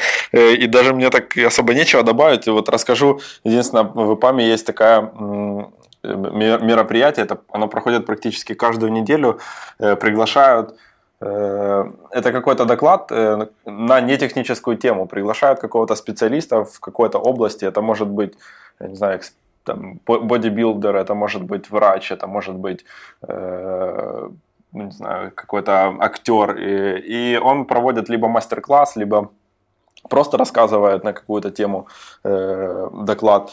Э, и это довольно интересно бывает, это бывает познавательно. И что мне нравится, это отвлекает от как бы кода э, и немножко расширяет кругозор, что довольно полезно. Ну да, да, слушай, ну и опять же, да. Слушай, я просто тут вспомнил, что вообще у нас тема-то была там про всякое, и выгорание в том числе, да, вот про мотивацию мы так прям активно все на таком, на позитиве, все, мне кажется, прям, знаешь, так сразу воодушевились, ух, класс, прям вот в голосе чувствуется. А, расскажи, как вы боретесь там вот, вот с выгоранием, как, как, как вы пытаетесь это тоже, может, какие-то еще помимо вот там переключений, ну и каких-то других а, там активностей. Вот опять-таки Саша там упомянул про, там, знаешь, какие-то внутренние такие там хакатоны, когда он там просто устраивал квесты какие-то, значит, вот у вас есть что-то такое, какие-то, знаешь, это, это ближе уже... А я еще хотел, еще добавить могу. Ну, я просто вспомнил. Сейчас быстро по я еще внедрил такую штуку, это просто, как сейчас говорили как раз про выступление, а, это у нас называлось там, а, соответственно, метап, ну, это, если представить в рамках фронтенд отдела, это микро такой Moscow JS, э, который проходит внутри компании только для отдела, и где каждый э, желающий может подготовить какую-то тему, причем тема может быть связана как вообще не с работой, так и с чем-то э, именно рабочим. То есть, не знаю, запилил новый компонент у себя в отделе, то ты можешь рассказать, почему ты его сделал и в чем его прелесть. И заканчивая тем, что ты на досуге изучил какую-то новую технологию, тебя еще даже на работе нет возможности ее где-то применить, но ты делишься э, с коллегами э, и рассказываешь э, про эту технологию. Еще ты вот говорил про э, план индивидуального развития, сокращенно PIR, очень удобно использовать. Вот у нас тоже, да, и применялся такой инструмент, э, как PIR. Отчасти это помогает также выгоранию, э, ставить человеку цели, то есть э, и смотреть, как он их э, добивается. И Блин, и что-то еще хотел сказать, потом вспомнил. Ну ладно, все. Скажи.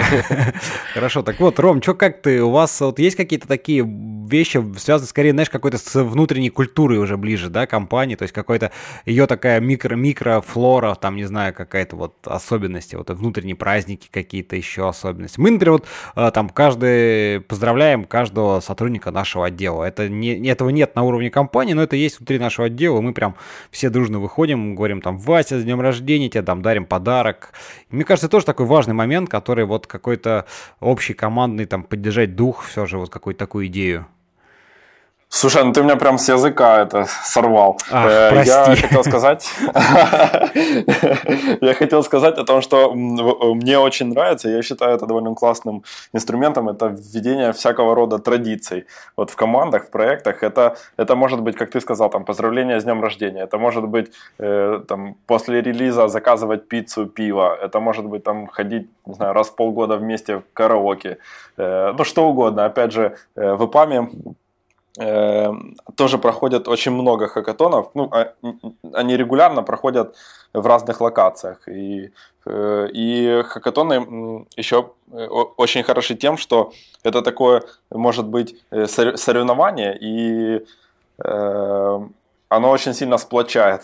Вот, то есть именно вот та, команда, которая, она может собраться из, из людей, которые на разных проектах работают, и они вот вместе поработав в таких каких-то небольших стрессовых э, условиях соревнования, они как бы сплочаются и потом дружат э, уже после даже этого хакатона. Э, а мне кажется, знаешь, вот. кажется наоборот, что это, это скорее команда собирается из людей, которые там, ну, где-то за чаем, там, не знаю, в курилке, в пей, вот на каких-то таких моментах нашли какие-то общие темы интереса, хотя они там в разных отделах работают и занимаются, может быть, даже по работе особо не пересекаются, а тут, о, слушай, Катон, блин, ты, ты же любишь этот сам, ты же любишь там роботов, ой, я, слушай, пошли, там вот тема будет, мы сейчас с тобой запилим. Вот. Да. Ну да, но я, я имею совершенно точно, но я имею в виду, что когда вы просто пьете на кухне чай, как бы, ну вы просто пьете чай, но когда вот вы вместе прошли еще какое-то вот небольшое соревнование. Да, вот, да, безусловно, это вы, такой момент. Вы, да. Есть. Вы прям вот, ну, как бы это, это то, что вот рождает там дружбу и какое-то прям вообще ну, такое связь близкую, скажем так. Да, согласен, которая в конечном итоге имеет только позитивные какие-то положительные моменты, эффект, эффект. Слушайте, ну еще, наверное, одну тему, которую мы э, не обсудили, как это вот как мы ее так, может быть, чуть-чуть скользь, наверное, упомянули, это как вообще вот э, ввести в команду там нового человека, да, потому что с этим связано, во-первых, там и его какие-то внутренние там, ну, стресс, это, это в любом случае всегда какой-то такое смена, смена обстановки привычной, да, это всегда стресс там для конечного человека. А тут как бы есть команда, которая уже устоялась, все у них хорошо, все классно, но там, да, сил рук нету, вот, значит, надо нового, нового, нового сотрудника, там, нового, расширять нового члена команды. Вот он появляется, там, оставим вопросы Э, собеседования в плане каких-то технических э, аспектов, ну, то есть там, умеет ли он, там, не знаю, знает ли он, что такое замыкание, тут тут можно э, почитать, э, порекламирую, Антон, твой твиттер, собеседование на листочке, хэштег, это просто, да, вот, вот жизненные вещи, которые в цирк ходить не надо. Айтишникам просто читайте, и вот это, это реальная история, в общем. А, но но не, не будем опускать всякие социальные моменты, да, потому что все люди разные, кто-то там сильный интроверт, прям кто-то какие-то там, не знаю, особенности есть, кто-то там, не знаю, вот любит программировать стоя, потому что он там, значит, насмотрелся на Линуса Торвальдса, который, значит, там на беговой дорожке программирует, и вот он говорит, ребята, еда, я там крутой специалист, но вот, знаете, вот мне нужно на беговой дорожке, и я, я по-другому не могу, у меня по-другому мозги не шевелятся, они вот все какие-то зачерствелые. Вот такие моменты, вот, ну, что скажете, Антон, ну, давай, наверное, я уж, так сказать, вспомнил про твои собеседования, поэтому тебе слово. Знакомство, конечно, начинается с собеседования. Если опустить техническую часть, то, конечно, я смотрю на человека и стараюсь понять, стараюсь, точнее не понять, а стараюсь представить этого человека в моем коллективе. И вот если у меня не возникает диссонанса в этот момент времени, то у меня не будет возражений по его там, психологической составляющей или тому, как он будет вливаться в отдел. Сейчас э, ну, как я уже неоднократно говорил, отдел молодой, и ребята такие после собеседования такие спрашивают сразу с любопытством, там, глаза горят, ну что, у нас будет еще один человек, ну что, новенький будет, ну, э, это вот э, такой аспект, ну, то есть коллектив э, у меня такой настроенный на то, чтобы на расширение, на то, что будут появляться новые лица, и они настроены позитивно на это смотрят. То, что вот, э, говорили по поводу выстраивания э, структуры отдела, да, у меня сейчас как зарождается структура отдела, и я э, ставлю над молодыми ребятами менторов. Ну, менторы у меня тоже молодые, поэтому с этим, конечно, все сложно, но в любом случае ребята воспринимают, что новый человек это значит кому-то будет подаван, и человек будет э, прокачивать свои скиллы, как вот такая мини-тимлит в миниатюре, да, будет расти в этом плане. А насчет человека, как у меня заходит, по моему опыту, вот ну, за год, да, у меня очень много новых людей, э, как они входили в э, отдел. Ну, скажу, самый сложный момент – это, наверное, набор первых людей, когда ты говоришь, ну, слушай, ты идешь э, в никуда, поскольку отдела нет. Вот есть я, есть ты, и, собственно говоря, больше никого. Ну, э, спасибо, наверное, моей социальной активности. Э, я некоторых ребят подкупал этим, что будут они работать со мной. И таким образом получилось создать, э, набрать костяк. И теперь мне намного легче подбирать людей в отдел, э, легче они входят туда. Ну, как я уже сказал, коллектив готов к тому, что к новым лицам. Угу. А ребята, когда заходят, они видят, что, о, ну тут же уже команда, уже есть э, ребята, у которых всегда можно найти ответ на вопрос. А, поначалу, конечно, с этим было сложно. Ну, во-первых, да, Руби для меня язык, э, мягко говоря, не основной, и свой уровень я считаю где-то там, ну, пул реквеста я могу разобрать, да, и, и сказать, что ты пишешь что-то не то. Но чтобы что-то замысловатое на Руби, наверное, еще можно найти, что я не пойму. А, то вот это было вначале тяжело. А, так, что еще, на что я обращаю внимание? А, интроверт, экстраверт, да, ну, не знаю, на эти моменты я уже как-то особо не акцентирую внимание. А, мне главное, вот, как я сказал, что я могу себе представить этого человека в отделе, я понимаю его мотивацию, я понимаю его цели, и я их принимаю, и все, вот этого достаточно зачастую. Ну, как минимум, да, на начальном этапе, в дальнейшем, безусловно, оно как-то раскроется. Может быть, тут э, просто если чуть-чуть раскрыть там вот э, твои вот эти тезисы, тут там, опять-таки там подходит, не подходит, вопрос ты там очевидно оцениваешь, да, насколько он сможет там общаться, то есть насколько вот, э, как он общается да. с тобой на собеседовании, в конечном итоге говорит, ну, в каком-то первом приближении, а ну, товарищу уже придется там с другими тоже общаться, вот вот, ну, коммуника... вот... коммуникативная составляющая, то есть важна да, достаточно. Да. Я мало того, ну, я могу таких пару кейсов сказать, когда я ну, не воспринимал человека, что смотрю на него и понимаю, нет, этот человек не сможет у меня работать в отделе, неважно на его технический текущий скилл. А, первый момент это когда ну, человек не знает ответ на технический вопрос, ты его, а, ну, ты ему поясняешь, что да как, рассказываешь, а человек не воспринимает эту информацию, мало того, он ей сопротивляется. То есть он пытается с тобой бороться, то есть ты его учишь, а он уже, уже на собеседовании с тобой борется. Да, вот да, он у меня уперся рогом. Был такой случай, я согласен, очень. Да. Он уперся рогом и вот ни в какую. А вот такие вот моменты, конечно, ты такой, ну нет, товарищ, ты с, с моим отделом работать не сможешь, я с тобой не смогу работать. Не то, что отдел, я не смогу с тобой работать. А, вот такие моменты очень, конечно, отталкивают. А, отталкивают а, некая самонадеянность, знаешь, э, когда приходят вот это вот на авось тоже. Я хочу войти в IT, я прочитал одну книжку когда-то давно, и теперь я хочу войти. Ну да. Все. Да. И как бы у человека сама цель именно войти войти. Вот не какая-то такая, я хочу стать профессионалом, я хочу там это. Нет, я хочу вот войти войти там. Ну, оно сейчас популярно, модно, и... молодежно, вот это все. Да, популярно, модно, молодежно. Мне сказали, я, я здесь. Это еще, знаешь, дополняя немножко тебя, вот вариант, когда, знаешь, человек, э, ну ты видишь, что человек, в принципе, так сказать, грамотный, да, он там не глупый и что-то знает, но вот он где-то ошибся, ты ему пытаешься немножко подсказать, направить его, да, и вроде говоришь, ну, все, что нужно, человеку немножко просто подумать, и вот как бы все, решение оно вот здесь. А человек такой, о, не, слишком сложно, не, я не могу, все.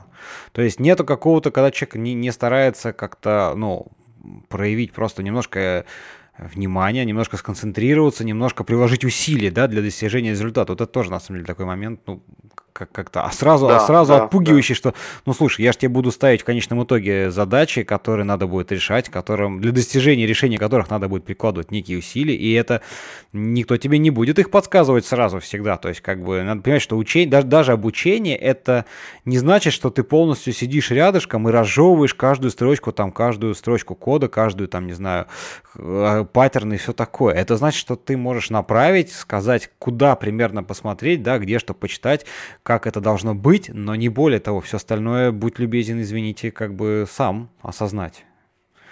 Вот, это так, такое дело. Тут, кстати, знаешь, сразу вот э, еще один момент, это вот так называемые, как их модно там, где-то во всяких книжках, великолепные придурки, да, когда э, человек очень крутой специалист, но он действительно может много чего знать и уметь, но у него вот этот скажем так, социальный аспект э, soft skills очень сильно либо там не то чтобы отсутствует, но, короче, куда-то загнуты в другую сторону, когда человек считает, что вот он прям гений, и вот все должно быть только как он сказал.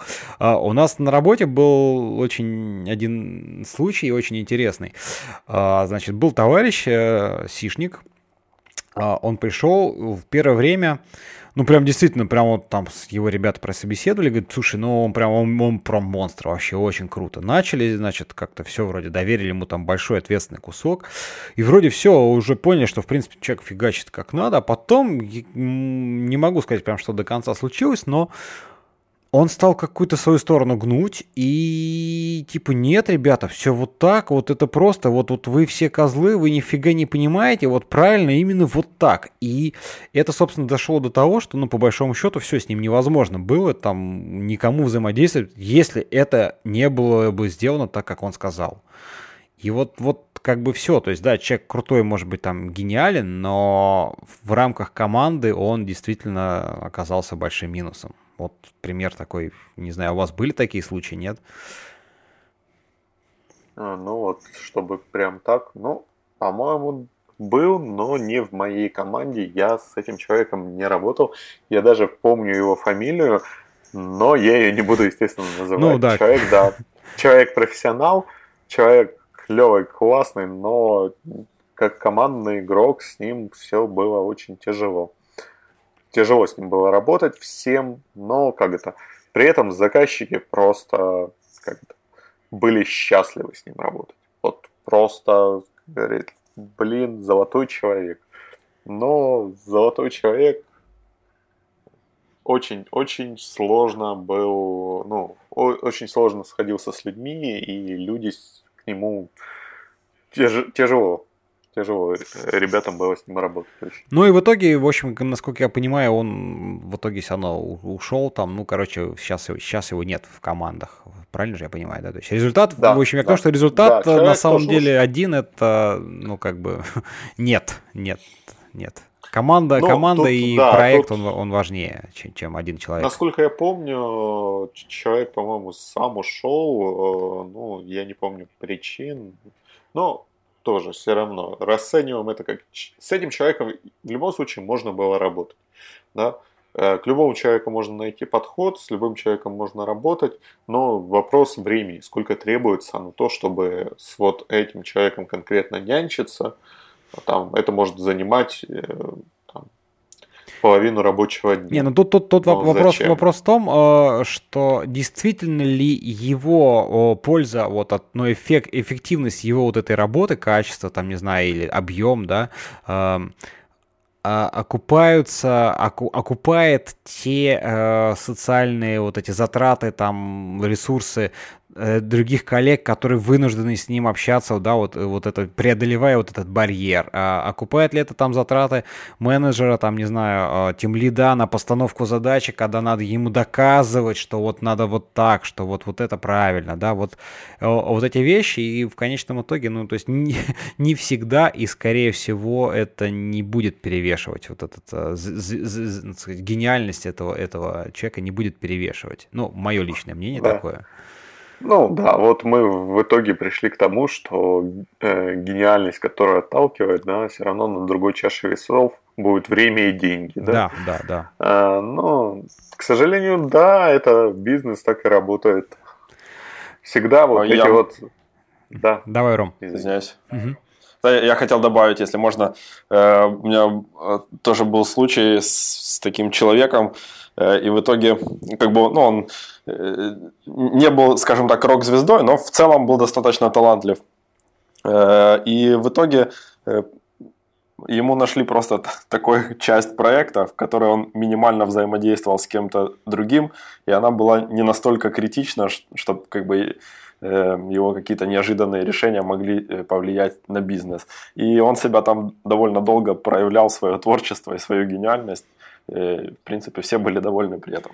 Не-не, это, знаешь, это вот идеальный, пожалуй, кейс, да, который мы, мы так с, с Антоном не осветили, что действительно, да, идея как бы не то, что прям сразу отказаться, сказать, все, чувак, прощай, нет, безусловно, надо попытаться эту как-то вопрос решить, и решен он может быть, ну, как в моем представлении, вот именно таким способом, как ты сказал, это выделение в некой отдельное, там, ну, не то чтобы там звено, но какую-то составляющую, которая минимальная интерфейсно как-то взаимодействует с, с другими, с другими другим внешним миром по отношению к этому человеку, да, и в то же время не настолько критично, чтобы, ну, потому что бас-фактор равный единице, это всегда очень плохо, мы все это понимаем, да, что как бы если человек пишет критически важную составляющую, он единственный такой гениальный, а гениальный это значит, что он, скорее всего, напишет его так, что, ну, может применить какие-то нестандартные подходы, которые не могут быть близки или понятны так вот сходу, там, даже другим, там, тем лидом, неважно, там, ну, другим э, каким-то грамотным, квалифицированным, там, программистом, программистам, разработчикам. Это, это вполне нормально, естественно, потому что нестандартное мышление, еще что-то, но это значит, что если что, если даже человек просто скажет, да, ну вы мне надоели, я ухожу то как вам потом этот критически важную там бизнес составля бизнес-модуль поддерживать, это большой вопрос. Uh-huh, uh-huh. Да, Саш, ты что-нибудь добавишь? А, да, в принципе, все уже было сказано, я даже не знаю, что добавить. Если даже я что-то хотел добавить, то это хотел в самом начале, когда ты так задавал вопрос. Ладно. Слушайте, ну что, мне кажется, вроде бы мы неплохо так э, поговорили, не знаю, надеюсь, э, никто от нас не устал, э, я имею в виду там наши слушатели, ну, спасибо, там можно почти три часа мы так это с вами наговорили. Давайте, наверное, потихонечку закругляться, даже если вдруг какие-то вопросы остались за кадром. Я думаю, это не страшно. Мы, во-первых, а слушатели, не стесняйтесь, задавайте, спрашивайте. Мы, может быть, э, придем и ответим на них в комментарии, а еще и можем, если накопится достаточно их количество или какие-то особые тематики, э, ничто не помешает нам собраться вновь. Как вы думаете, друзья? Где Мне кажется, очень...